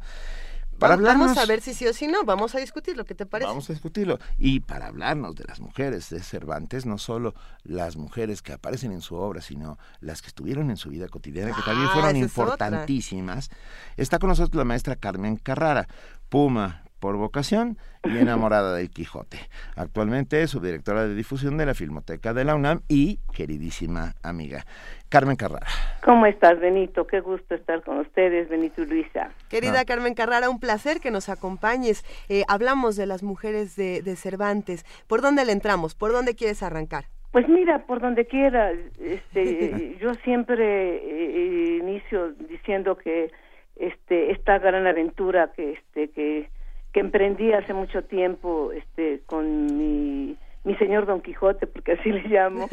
Y este bueno pues el único que pretendo es invitar a una lectura a una relectura que siempre siempre nos va a sorprender entonces eh, eh, cuando me invitó el doctor Alberto Vital gran amigo y, y, este investigador que respeto tanto me dio muchísimo gusto este compartir con con todos y ahora con ustedes esta pasión que me ha acompañado tantísimos años, ¿no? Y abordarla desde este punto de vista, pues qué bueno que no me es ajeno, aparte por género, ¿no? Eh, ¿Y qué te puedo decir? Pues mm, escogí eh, en la plática eh, ahí en la Casa de las Humanidades, que me dio mucho gusto estar ahí con el señor rector y que le agradezco mucho su presencia, eh, escogí pues tres personajes este muy muy emblemáticos como y primero pues la famosa, famosa Dulcinea como necesaria dama de un caballero andante, ¿no? Y después a Dorotea como la inteligencia, la libertad, la fuerza, la, lo inflexible para, para rescatar su honra, este y, bueno y la famosa pastora Marcela bueno que la pastora Marcela lanza un manifiesto en su época que, que, que deja a todos asombrados no cuando dice yo nací libre así es. No bueno así es bueno. sí porque voy a estar obligada a amar a quien me ama no yo puedo elegir. Sí en eso este no podíamos entender y yo siempre lo que comento es que en este disfraz de Cervantes tan maravilloso, que no sabemos de a quién habla, si el relator o, el escritor arábigo, el historiador arábigo, Siriamente Berengeli, o el traductor este, aljamiado, o nuestro relator cristiano, en este disfraz eh, logra Cervantes decir muchísimo en una época donde, bueno, pues donde se podía esconderse de la censura, de la Santa Hermandad y todos los cánones de la época, ¿no? Esa época que le tocó vivir, ¿no? Y disfrazándose continuamente, eh, mezclando géneros, autores, traductores, y en toda esa, esa gama, ¿no? Maravillosa que, que nos sorprende todavía, ¿no? Y lo que tú dijiste, Benito, que es eh, muy, muy, muy, este, muy interesante, eh, habría que, que eh, comentar o recordar la biografía de Cervantes su relación con las mujeres de su época, que es muy, muy importante, y bueno, esa vida que tuvo de, de, defensor, de libertario, de, de este, pues porque recordemos que fue fugitivo, que fue, y vivió avatares terribles. Entonces, eh, todo eso lo hace conocer el mundo de su época, toda esa Europa, incluyendo África, eh, las cárceles, este y bueno no en vano dice, le dice a Sancho la libertad amigo Sancho es el mejor bien no porque el que tenemos que o podemos arriesgar la vida este y sí viendo también recordando a las mujeres desde su madre que siendo una gente de pues con cierto nivel este es desheredada por haberse casado con el rústico sacamuelas como les decían pero este y que tuvo que luchar económicamente y aparte después luchó, dicen que denodadamente, dice su biografía, pero hasta engañando a las autoridades, tocando puertas para liberar a sus hijos del cautiverio de Argel, tanto a Miguel como al hermano. Entonces, este, las hermanas, las hermanas que tuvieron que vivir eh, historias terribles de, de, abandono, de pérdida de honra, de, este, en una de las biografías muy eufemísticamente decía que, este, eh, pero creo que no con estas palabras, más, más matizadas, que tenía que vender su cuerpo para poder sobrevivir este y comer, ¿no? Entonces, con un hijo que no le no le cumplieron este, la palabra, acuérdense también de la, de la honra, por eso también la honra es tan importante. Y por eso Dorotea persigue, persigue este al que le quitó la honra engañándola hasta que logra este dice, "No porque te ame, sino porque me tienes que cumplir, porque para mí la honra es muy importante. Entonces ahí también se anclaba en los cánones de la época. A ver, ¿qué opinan ustedes? Los dejo hablar un poquito. No, no, no, estamos encantados con, los que estás, con lo que estás diciendo. Sí, se aparta de los cánones de la época y, y las mujeres en su vida y en su obra toman una especialísima relevancia que hace que el mundo se vea de una manera distinta. Cuando en el Quijote en algún momento menciona que las, las mujeres salen solas y señeras por los caminos, ah, era impensable, estamos de acuerdo, en ese tiempo. Ah, una mujer sola y señera eh, significaba una mujer libre y una mujer libre era un sinónimo de una cortesana en el peor de los sentidos. Y, y en cambio él las mira como sujetos activos y no pasivos de, la vida. A mí me, gustaría preguntar, y bueno, me quedo pensando en qué es lo que pasa con, las personas después de leer El Quijote, cómo cambia eh, la sociedad si se, si se va hacia este otro lado, los lectores, vaya, si, si tienen una nueva percepción de la mujer, y también cómo esto fue influencia para otros libros hacia adelante, ¿no? Esta, esta visión tan particular que tenía eh, Cervantes de las mujeres, Carmen. Mira, yo creo que eso nos seguimos cuestionando, Luisa. Este, cuatro 200 años, este, nos ponemos a pensar qué tanto ha cambiado. Pues vemos que se repiten cánones de, sometimiento y de, y de, y de el sometido que también se engancha en ese, en ese patrón porque también las mujeres a lo largo de estos 400 años se han acomodado también a ese a ese ese, ese binomio o como se llame, ¿no? De sometedor y sometido. Entonces ha sido, yo creo que es muy difícil y todavía tenemos pues bueno, no podemos negar que hay células de nuestra sociedad donde continúa esto terrible, ¿no? Este, sí, ha ido cambiando, por supuesto, todos lo sabemos, pero todavía hay cosas que nos sorprende porque fue leído con, con todos estos disfraces que les iba poniendo Cervantes, ¿no? Primero fue leído como esta sátira en la que, bueno, que nos moríamos de la risa, se morían de la risa los marineros que venían en las naves a traer al Quijote a menos de un año o un año de haber salido a la, luz, venían a América y, bueno, venían con, este, se, se, porque era una, una sátira, un juego, un, no fue leído como, como este, o este porque bueno, estaba escondido ante tantos disfraces como ya sabemos. Pero yo creo que sí, a lo largo de todos estos siglos, por supuesto que este que, que hemos sí, sí, ha permeado, pero pues qué te puedo decir, yo creo que le podemos dar la respuesta a todos los que estamos ahorita comunicados, que hay hay lugares y espacios y, y momentos y zonas donde continúa esta actitud este no tan libertaria como este vuelvo a recordar a Dorotea, Dorotea la encuentran en los campos vestida de hombre, disfrazada de hombre, ¿para qué? Para que la respeten y para que no abusen de ella, porque es acosada. Cuando le ven la belleza y ven que es una mujer, aunque esté vestida de hombre, la acosan y tiene que vestirse de hombre para que no la no sea acosada por, por el que sea, por personajes de la vida real, que son los los cabreros, los este pastores, etcétera y por personajes de la literatura que todo el tiempo está mezclando. Recordemos también que Marcela es un personaje de la literatura pastoril, que Dulcinea es un personaje de la literatura eh, medieval, este, de caballería, ¿no? Entonces toda esta mezcla también hace que entonces se esconda, pero ahora, ahora que los vemos de otra manera, pues bueno, podemos, un núcleo, yo creo que podemos sí explicárnoslas de otra manera, pero todavía hay este eh, pensemos en los abusos que hay, en los acosos, que es un tema que está muy actual, ¿no? Sí. Y por eso recuerda a Dorotea, ¿no? y, y ¿qué, ¿qué, te puedo decir, Luisa? Este, no sé si estés de acuerdo conmigo también, ¿no?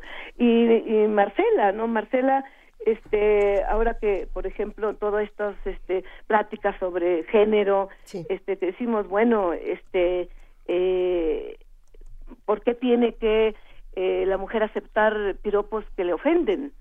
y que el, el, personaje masculino actualmente no se da cuenta que la están ofendiendo y porque es bella tengo que aguantarlo y, y estamos en, en, un siglo XXI, ¿no? Ahí me gustaría preguntarte, Carmen, ¿cuál es tu, tu personaje, personaje favorito de Cervantes? Mira, este porque porque hablas con tanta pasión de todos que ya ya que de todos y de todas. Sí, sí, mira hay muchos más que podríamos rescatar por supuesto. Las nobles habría que hacer un estudio sobre los personajes de la nobleza porque todo se está hay una hay una hay una burla ahí entre líneas y no tan entre líneas que también fue muy disfrazada y que está hablando de la política y la nobleza de la época que ahorita puede confundirse también con ciertas capas sociales no entonces también me interesa mucho por ahí. Me interesa el tema del Islam y las mujeres de, los grupos de los retornados que llegaban, regresaban a España en ese siglo inicio del 17 y que habían sido expulsados y que decían somos españoles este, tenemos la tradición hablamos como este la hija de Ricote este qué te puedo decir ahorita recordar este a todo mi Don Quijote pero este en la parte del Islam no de estos retornados que se sentían y, y que ya no tenían patria. Y, y hagamos un paralelismo con los emigrantes ahora entonces es tan actual que este que yo sigo invitando a que lo releamos, volvamos a él, aparte de la delicia, ¿no? La delicia de, volver de ese de ese lenguaje cervantino que que nos regresa a este pues a olvidarnos un poco de esta pérdida de lenguaje que hemos tenido de nuestro maravilloso lengua de Cervantes, ¿no? Sí, me, me, ahora que estás diciendo todo esto pensé en la duquesa ¿no? En, claro. la, en, la, duquesa que además no solo es una gran amazona, claro. eh, que tampoco es común en su tiempo, sino también lectora de novelas de caballería. Ah, claro. bueno, claro. y a la hora, de, las mujeres lectoras también hace 400 años eran una, una cosa rara. Y, y, ahí encuentro un solo paralelismo extraño entre, entre, entre esta lectora de, uh -huh. de Cervantes y Miranda, la, la hija de Próspero en La Tempestad. Pues sí, que también es lectora porque su padre tiene una inmensa biblioteca. Pero qué, qué curioso, que, cómo no, no el resto de ese tiempo uh, no, me, no menciona esto. Y lo digo porque eh, me parece que la lectura es un sinónimo de libertad. Y al ponerlo plasmado Cervantes en, en su obra, está haciendo una declaración. Claro, claro, claro. Bueno, la propia Dorotea, Dorotea cuando le, este, como se encuentra con el cura y el barbero que va otra vez a tratar de engañar a nuestro señor Don Quijote para que regrese y se cure de su locura, entonces eh, le van a inventar que este que van a rescatar a la princesa Micomicona, ¿recuerdas? Sí. Entonces, este Dorotea les dice, bueno, si quieren yo la represento. ¿Por qué? Porque se sabe exactamente y nos dice el narrador que ha leído novelas de caballería, que conoce de teatro, que puede representarla perfectamente, conoce ese tipo de personajes, es toda una lectora también y este y, y, aparecen varios y la duquesa también por supuesto. Y bueno cuando llega a la casa de los condes también todo el mundo ha leído la primera parte del Quijote quiere decir que son lectores no aunque lo utilicen para para burlarse de mi señor pero el burlador sale burlado oye hablando de tu señor eh, ¿cuándo fue tu tu primera vez con el Quijote Ay, esa pregunta es buena. Ok, perdón, sí, Gracias, Luisa. me emocioné. Este, este, enamorado que nunca me ha abandonado. Este, este eh, yo lo empecé cuando mis hijos eran chicos y viajábamos en el carro sin aire acondicionado con cuatro niños, con el papá de mis hijos muy chiquitos, eh, yo les iba leyendo cosas para que se entretuvieran en aquellos caminos y a veces escogía yo capítulos de El Quijote al, al, al azar los más divertidos de Sancho para leerles y algunos se acuerdan, ¿no? Pasan los años, muchos años, y yo ya sola con mis cuatro hijos ya casi adolescentes, este, empiezo a tomar clases, antes de entrar yo todavía a la universidad, ya adulta, y este, y tomo unas clases particulares y me topo con el maravilloso maestro y amigo Hugo Iriart. Era un seminario del Quijote que duramos te puedo decir que casi dos años, porque cada semana nos dejaba un capítulo y lo analizaba de una manera, con esa filosofía que tiene de, de, la vida, de todo, de, lo cotidiano, esa maravilla, y bueno, ahí empezó este mi, mi, mi enamoramiento, ¿no? Después, bueno, fui alumna y maestra del gran maestro Sergio Fernández, que este que me dedica su libro donde escribe un prólogo para una edición del Quijote de, de Santillana y este me lo dedica a mí y este y bueno siguió y, y, no lo he abandonado. Tengo un Quijote ya muy deshojado anotado de una manera muy muy este muy fea no muy agresiva pero todo anotado y pintarrajeado. Este que lo amo profundamente porque fui anotando cuánto cada año que lo leía cada año que lo leía me han preguntado cuántas veces, cuántas veces lo has leído. Pues no sé, no, no digo que demasiadas, pero sí diez, doce veces sí. Y vuelvo a él sin leerlo completo. He dado, por ejemplo, talleres de lectura guiada, que no es otra cosa, porque soy lectora, no me considero ni especialista, pero sí me gusta analizar, investigar, buscar paralelismos, este, eh, buscar otros textos, este, claro. y, y bueno, pues es un amor que me ha acompañado y que re, cuando me invitó Alberto Vital, el doctor y mi querido amigo también, me dio muchísimo gusto porque esos fines de semana que yo preparaba pues no sabes que con qué delicia yo me encerraba en mi casa y me decían, oye, vamos a... No, no, no, no, no, yo estoy con mi señor Don Quijote, no me interrumpan, porque es una gran delicia para mí. Es algo que me ha acompañado toda la vida y que agradezco mucho a la vida tener esto porque es un privilegio. A ver, a ver, pero entonces, y ya para ir cerrando esta conversación, querida Carmen Carrara, ¿qué le dirías a todos los que no han leído todavía el Quijote, al, una porque no tengan tiempo, porque no tengan a lo mejor eh, acceso a una guía espiritual, que, tú en, este caso serías una excelente guía espiritual para el Quijote, eh, pero ¿qué le dirías a los que también dicen, no lo quiero leer porque me parece que ya está superado, que ya los temas no son actuales, que, está, que este tipo de literatura ya no? ¿Qué, Mira, este, eso último que dijiste es lo, lo, lo, lo, lo más opuesto a lo que es. Exacto. Porque es increíble como cada lectura sin, sin las relecturas de todos, igual de Shakespeare y de, de los grandes este, obras literarias, siempre encuentras algo algo novedoso, alguna manera de de, de, este, de, de, de, este, de engancharte tú, de, de, encontrarte a ti misma de otra manera, ¿no? En el en Cervantes, en el Quijote, este eh, es sorprendente cómo este que va, va actualizando tu propia lectura. Entonces yo les decía que se atrevan y que vayan poco a poco, porque lo más terrible es esa exigencia de que lo leen y dentro de ocho días me traen un, este, en la escuela o me traen un, una, este, una reseña, ¿no? Entonces, pues acaban odiándolo los chicos, ¿no? Yo lo que he tratado y he tenido retos muy grandes en un grupo que tuve, un señor me dice, esto es un reto para mí y yo la, la, la, reto a que me haga que yo lo termine, nunca lo he terminado. Cuando terminó aquel, era en Juriquilla, en Querétaro, yo iba cada 15 días el fin de semana como una loca, este, cuando acabó aquello, este, eh, lo logré acabó terminándolo y amándolo profundamente. Yo creo que es un ejercicio y de vida, ¿eh? porque te está cuestionando continuamente. Yo los invito a que a que se atrevan, a que empiecen, a que a que, a que se deleiten con ese principio, con esa esa locura maravillosa que de pronto ya siempre les digo que ya vamos confundiendo y se convierte en cordura, ¿no? ¿Quiénes son más locos a veces, no? Si, si los supuestamente cuerdos que los locos y nos remite a lo que estamos viviendo todos los días. Entonces, ¿qué te puedo decir, este, Luisa? Yo podría hablar de esto y cansarlos para decirles, atrévanse, ah. atrévanse a leer o a releer la maravillosa historia de nuestro ingenioso hidalgo Don Quijote de la Mancha. Con esto nos quedamos y de lectores, que somos nosotros, a lectora, que eres tú, te mandamos un beso y un abrazo. Yo también les mando dos a cada una y también mi cariño a Juana Inés que no está ahora y que también su padre fue mi maestro. Venga. Te dejo muchos abrazos, nosotros te queremos, te abrazamos. Gracias Carmen Carrara, hablemos muy pronto. Gracias a ustedes, muchas gracias por este atenderme aquí. Gracias. Bye. Chao. Primer movimiento. Para afinar el día. Son las 9 de la mañana con 28 minutos. En este momento estamos despidiendo la transmisión de AM que está a través del 860.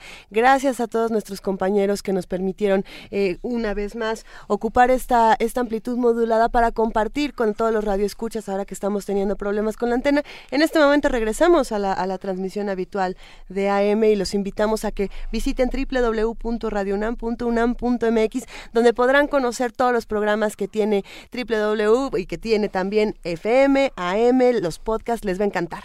Y aquí en FM nos quedamos con esta canción de Osomatli, ese grupo musical formado en el 95 que está en Los Ángeles, California, conocidos por su activismo político, por sus diversos estilos musicales que incluyen rock en español, hip hop, salsa y cumbia. Y para todos ustedes, con mucho gusto, vamos a escuchar de Osomatli, Tímido.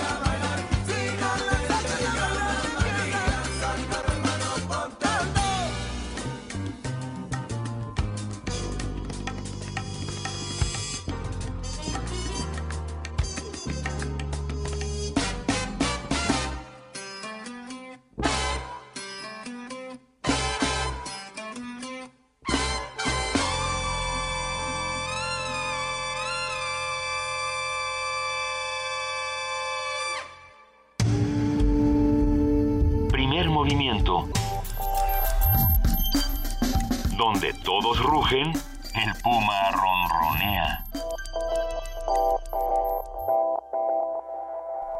Son las 9 de la mañana con 35 minutos.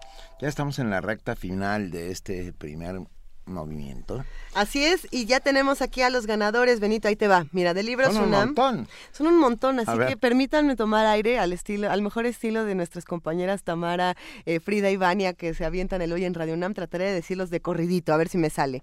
Libros UNAM se lo llevan Araceli Cruz Solorio, Elizabeth Pérez Janet, Bernardo José Taro Vera, Daniel Eduardo Ole Marín, Erandia Costa Vargas, Cristina González, Marlene Pamela Cárdenas Robles, Alejandro Javier Espinosa Rivera, Italetsi Olivar Pineda, Saúl Adrián Cervantes Fuentes. Estos son los libros UNAM y el paquete de libros de Shakespeare, de William Shakespeare, que se llevaron por teléfono, se lo llevan María Dolores Ortega, miembro... mm, ella, bueno, ella, ella se ganó esto. No sé por qué dije miembro, es que iba a decir miembro de, de algo. No, no sé qué estoy diciendo.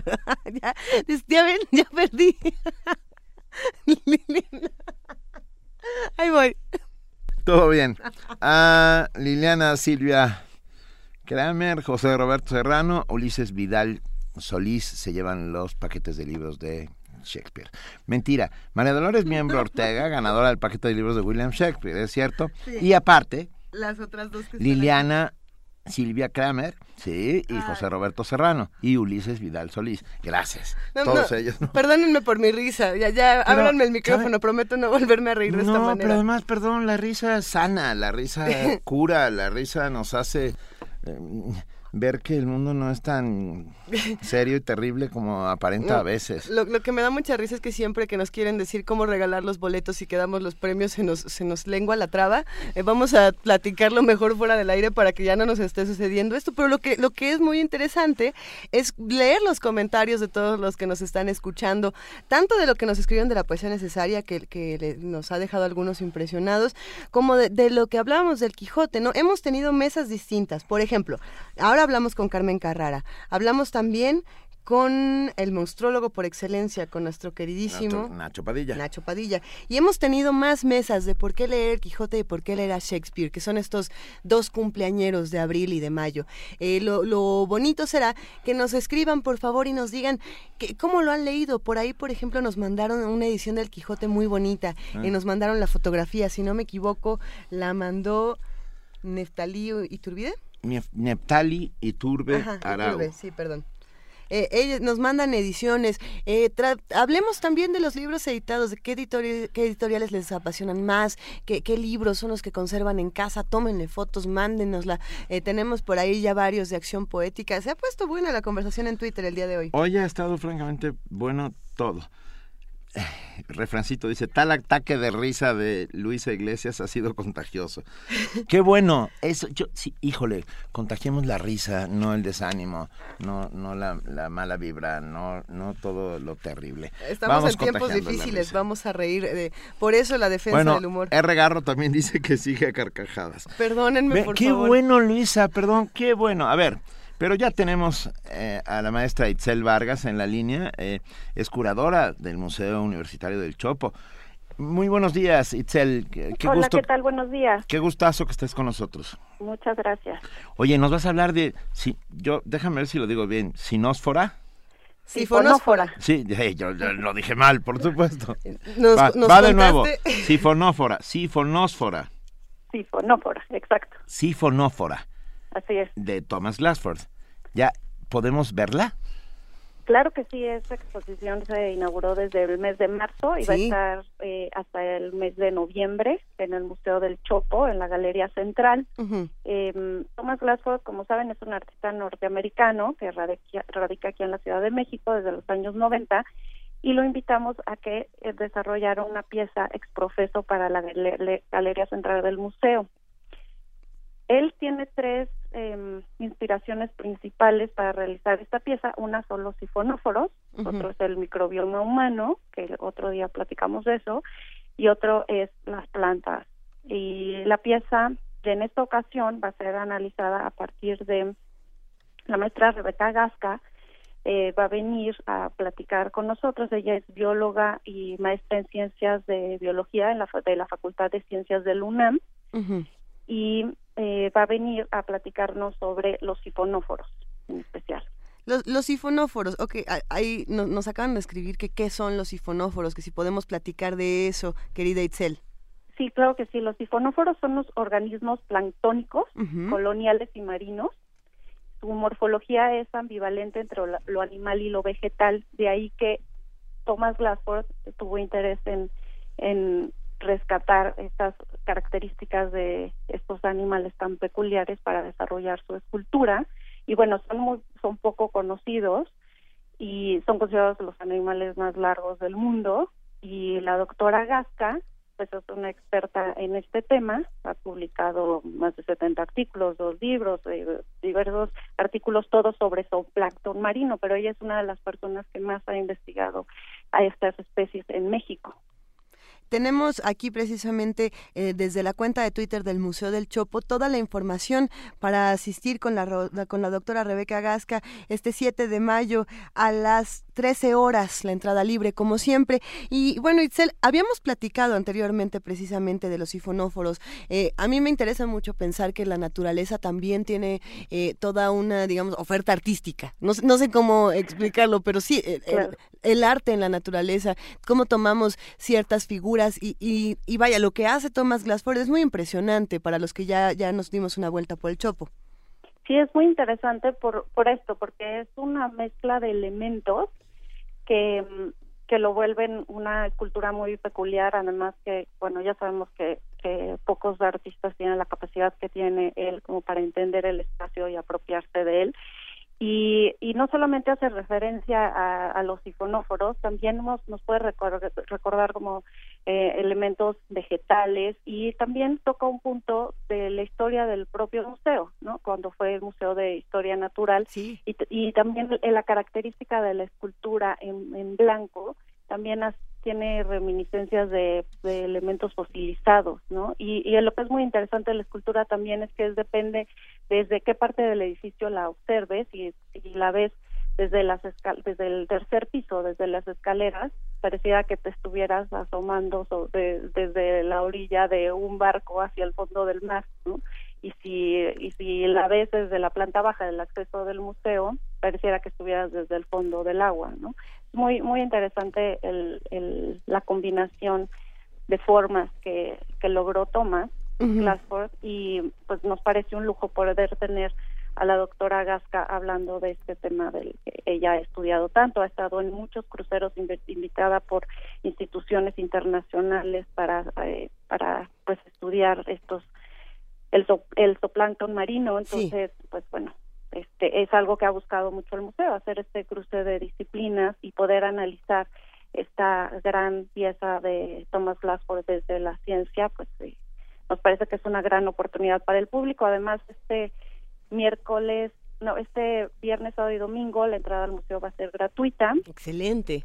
Entonces, pues es una buena oportunidad para visitarnos. La, el museo está abierto de 11 a 7 entonces ojalá que, pueda ir el público. Como, como bien lo mencionas, cuando uno entra, lo primero que ves está eh, este, precisamente esta sifonófora colgante, bueno, esta criatura colgante, muy impresionante, enorme. De hecho, hay unas fotos bellísimas que ya nos compartió, nos compartieron del, Museo del Chopo, eh, que hacen que, bueno, se nos antoje estar ahí todo el día eh, examinando y diseccionando todas estas piezas. Pero lo que me gustaría preguntarte para ir redondeando un poco esta conversación es cómo Thomas Glassford se relaciona con el espacio del Museo del Chopo, es decir, y, y también contigo como curadora.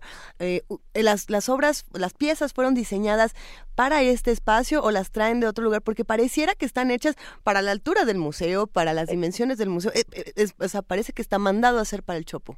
Claro, así ese es el caso. El, Como tú sabes, la galería central del museo es un espacio muy alto, es muy muy imponente y Thomas Glassford pues ya ha desarrollado varias obras que en las que resuelve de manera vertical y pensamos que él era una magnífica opción para invitarlo a desarrollar algo específico para ese espacio. Y bueno fueron meses en el que él estuvo estudiando y, y bueno toma líneas de su trabajo anteriores como este interés por la botánica porque otro de sus referentes es el es el cuento de Juan y las habichuelas mágicas, de esta planta que nunca deja de crecer. En fin, había toda una este, serie de líneas que a él le interesaba explorar y y esto este este fue el resultado. Sí es un espacio totalmente es una obra totalmente pensada para este espacio. Tuvo que estuvo trabajando como te decía meses antes en, en la investigación y desarrollando pruebas porque porque él es eh, pues alguien que tiene una capacidad impresionante para para transformar no este un elemento eh, y volverlo completamente otro otra cosa. Y en este caso pues eh, estas investigaciones de los materiales le permitieron lograr una pieza ligera que, que pudiera porque había que hay que cuidar todo no también la estructura del, edificio una pieza ligera y que pudiera tener esa esa presencia tan fuerte como lo tiene Sifonófora no y, y trabajó algunas piezas desde su estudio porque no hubiera dado tiempo para que todo lo, hiciera ya y se transportó una, y terminó el trabajo en el museo. Lo tuvo que ensamblar allá en el museo. Pues todos quedan cordialmente invitados mañana a la una de la tarde no a tener esta este conversatorio este este intercambio de información sobre sifonóforos de la vida real ¿no? En el marco de la exposición Sifonófara de Thomas Lafford con la doctora Rebeca Gasca, especialista en sifonóforos en México. 7 de mayo, 13 horas, entrada libre. Vamos todos al chopo. Eh, millones de gracias, Itzel Nos Vargas. Esperamos, muchísimas gracias. Un abrazo fuerte. Buen día. Igualmente, hasta luego. Gracias. Primer movimiento. Para afinar el día.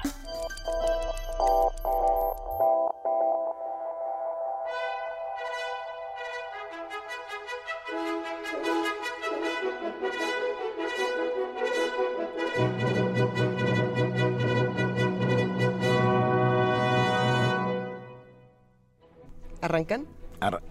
¿Ya están? ¿Ya están? Nos da, como siempre, el enorme placer de recibir a nuestra compañera Frida Saldívar hasta esta mesa que nos va a contar qué, sucede hoy en Radio UNAM, y pero ella sí va a respirar. Querida Frida, hoy probamos que esta es una tarea honorable y titánica y te agradecemos por contarnos qué va a pasar. Buenos días. Gracias a ustedes por sintonizarnos y escucharnos. Aquí en el 860 de AM, bueno, ya cambiamos, pero en el 860 de AM pueden escuchar a las 11 de la noche en La llave, la clave, la nave, la ave del tiempo, una sorpresa de la obra del escritor Juan José Arreola. Para mañana sábado a las 20 horas en los radioteatros de Radio UNAM, escuchen La hija de Rapacini de Octavio Paz dirigido por José Luis Ibáñez. En el 96.1 de FM a partir de las 22 horas inicia resistencia modulada. Y para los que planean que hoy no dormirán temprano, los desvelados, pueden escuchar, así es, testimonio de oídas a la una de la mañana para conocer a María Granillo, compositora y maestra en la Facultad de Música. Y el domingo, desde la sala Nezahualcóyotl, podrán escuchar el concierto de la FUNAM a partir de las 12.05 de la tarde con el programa número 5. Número 5. El programa 5 lo pueden consultar en internet para ver qué compositores serán interpretados. Perfecto, querida Frida Saldívar, muchísimas gracias. Que tengan excelente viernes y fin de semana. Por acá nos vemos, querida Frida. Muy buen día. Muy buen día. Nosotros seguimos aquí unos minutitos. Ah, nos han escrito mucho y lo agradecemos enormemente a todos aquellos que, que les pareció que nuestro ataque de risa ah, los contagió y que la risa vale la pena, que la risa este es este remedio contra el mal humor, las caras largas, eh, la, la, la contingencia ambiental. Esto no quiere decir olvidarlo, simple y sencillamente permitirnos el gusto, el placer por la risa por la risa. Estaba recordando precisamente cuando arrancamos este programa, cuando hace casi un par de años, los lunes no eran lunes de ciencia, eran lunes de humor ahora lo tenemos como lunes de ciencia porque, bueno, había que abordar muchos temas y, el humor lo traemos todos los días. Pero, pero sin duda el humor es una manera de rescatar a, la sociedad, a la comunidad cuando todo es oscuro y esperemos seguirlos contagiando de risa todos los días y, que ustedes nos contagien de risa también a nosotros. No tienen ni idea de cuando leemos las cosas que nos escriben o algunas de las llamadas eh, con, distintos memes, algunos tweets que nos sacan carcajadas que nos hemos tenido que aguantar eh, muchas veces porque lo disfrutamos mucho, disfrutamos mucho compartir con todos los que nos escuchan, disfrutamos muchísimo también discutir eh, los temas que no les gustan, los que sí. Hay que, hay que recordar, bueno, muchas veces las opiniones de nuestros colaboradores eh, quizás sean distintas a las de los radioescuchas y es válido eh, discutirlo de los dos lados. Siempre que quieran comentarnos algo, nosotros lo leemos, nosotros lo vamos a platicar entre todos y tratamos de hacer una mejor transmisión todos los días, así que no dejen de escribirnos, recuérdenemos todo, hasta los correos electrónicos largos de 27 páginas de, lo que quieran, estamos siempre al pendiente. Y bueno. Eh, pero yo me permito citar ni más ni menos que al gran jefe, a Víctor Hugo que dice, la risa es el sol que ahuyenta el, el invierno del rostro humano. ¡Ay, qué belleza! O sea que tenemos permiso de Víctor Hugo, que es nuestro santo patrón de los de las causas imposibles y de los escritores. Sí, Víctor Hugo lo dice. Así es. Víctor Hugo lo avala. Así es. Ya, bueno, ya estamos por irnos, pero no sin antes hablar con nuestra compañera, amiga, coordinadora de invitados, Amalia Fernández, que me mira con mucha seriedad. mucha seriedad. ¿Qué pasó, Amalia? Buenos días. Buenos días. Estaba pensando preguntar, preguntarles cómo están sus ahorros. Ay, no. Bueno, pero ¿por qué perdón, vamos a empezar otra vez. Y está con nosotros nuestra compañera Amalia Fernández, que no nos va a hacer eso. que no nos va a romper el corazón a las 10 de la mañana. Pero es que, a ver, tal vez son millonarios. Yo no tengo ese tipo de dinero, pero el lunes vamos a hablar en nuestra sección de ciencia sobre, sobre Bitcoin. Ah, Bitcoin. ¿Cómo están sus ahorros? Ah, dinero, dinero, virtual, yo tengo un montón un montón. Virtual. Ah, yo tengo rupias de los juegos de Zelda de Nintendo, pero no mucho más. ¿eh? Ah, yo también. Sí, algunas rupias y este, nada más, pero sí Bitcoin. Pero serían para comprar armas súper poderosas. Bueno, lo mismo pasa con Bitcoin cuando te vas a la Deep ah, Web. pero en ese caso sí son armas de verdad. Pero puedes comprar en la vida real. Sí, claro. Entonces, y puedes comprar. ¿Valdría la pena considerarlo? Vamos a ver el lunes qué nos dicen. ¿Cómo funciona Bitcoin o dónde quedaron los bancos y los impuestos? Ándele. Hablaremos de eso. Y en nuestra mesa de el lunes vamos a, a, seguir con democracia y medios. Ya tuvimos hace algunas semanas una discusión al respecto, entonces bueno. Viene, viene otra mesa de democracia y medios. Aquí los esperamos el lunes. Tendremos también, por supuesto, nuestros colaboradores fijos, nota nacional, nota internacional y toda la información de todos los días de primer movimiento. Lunes es lunes de Salvador Camarena.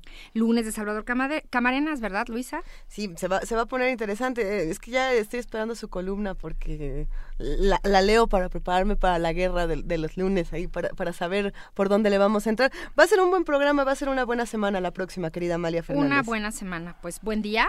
Muchísimas gracias. Gracias, Amalia. Feliz fin de semana.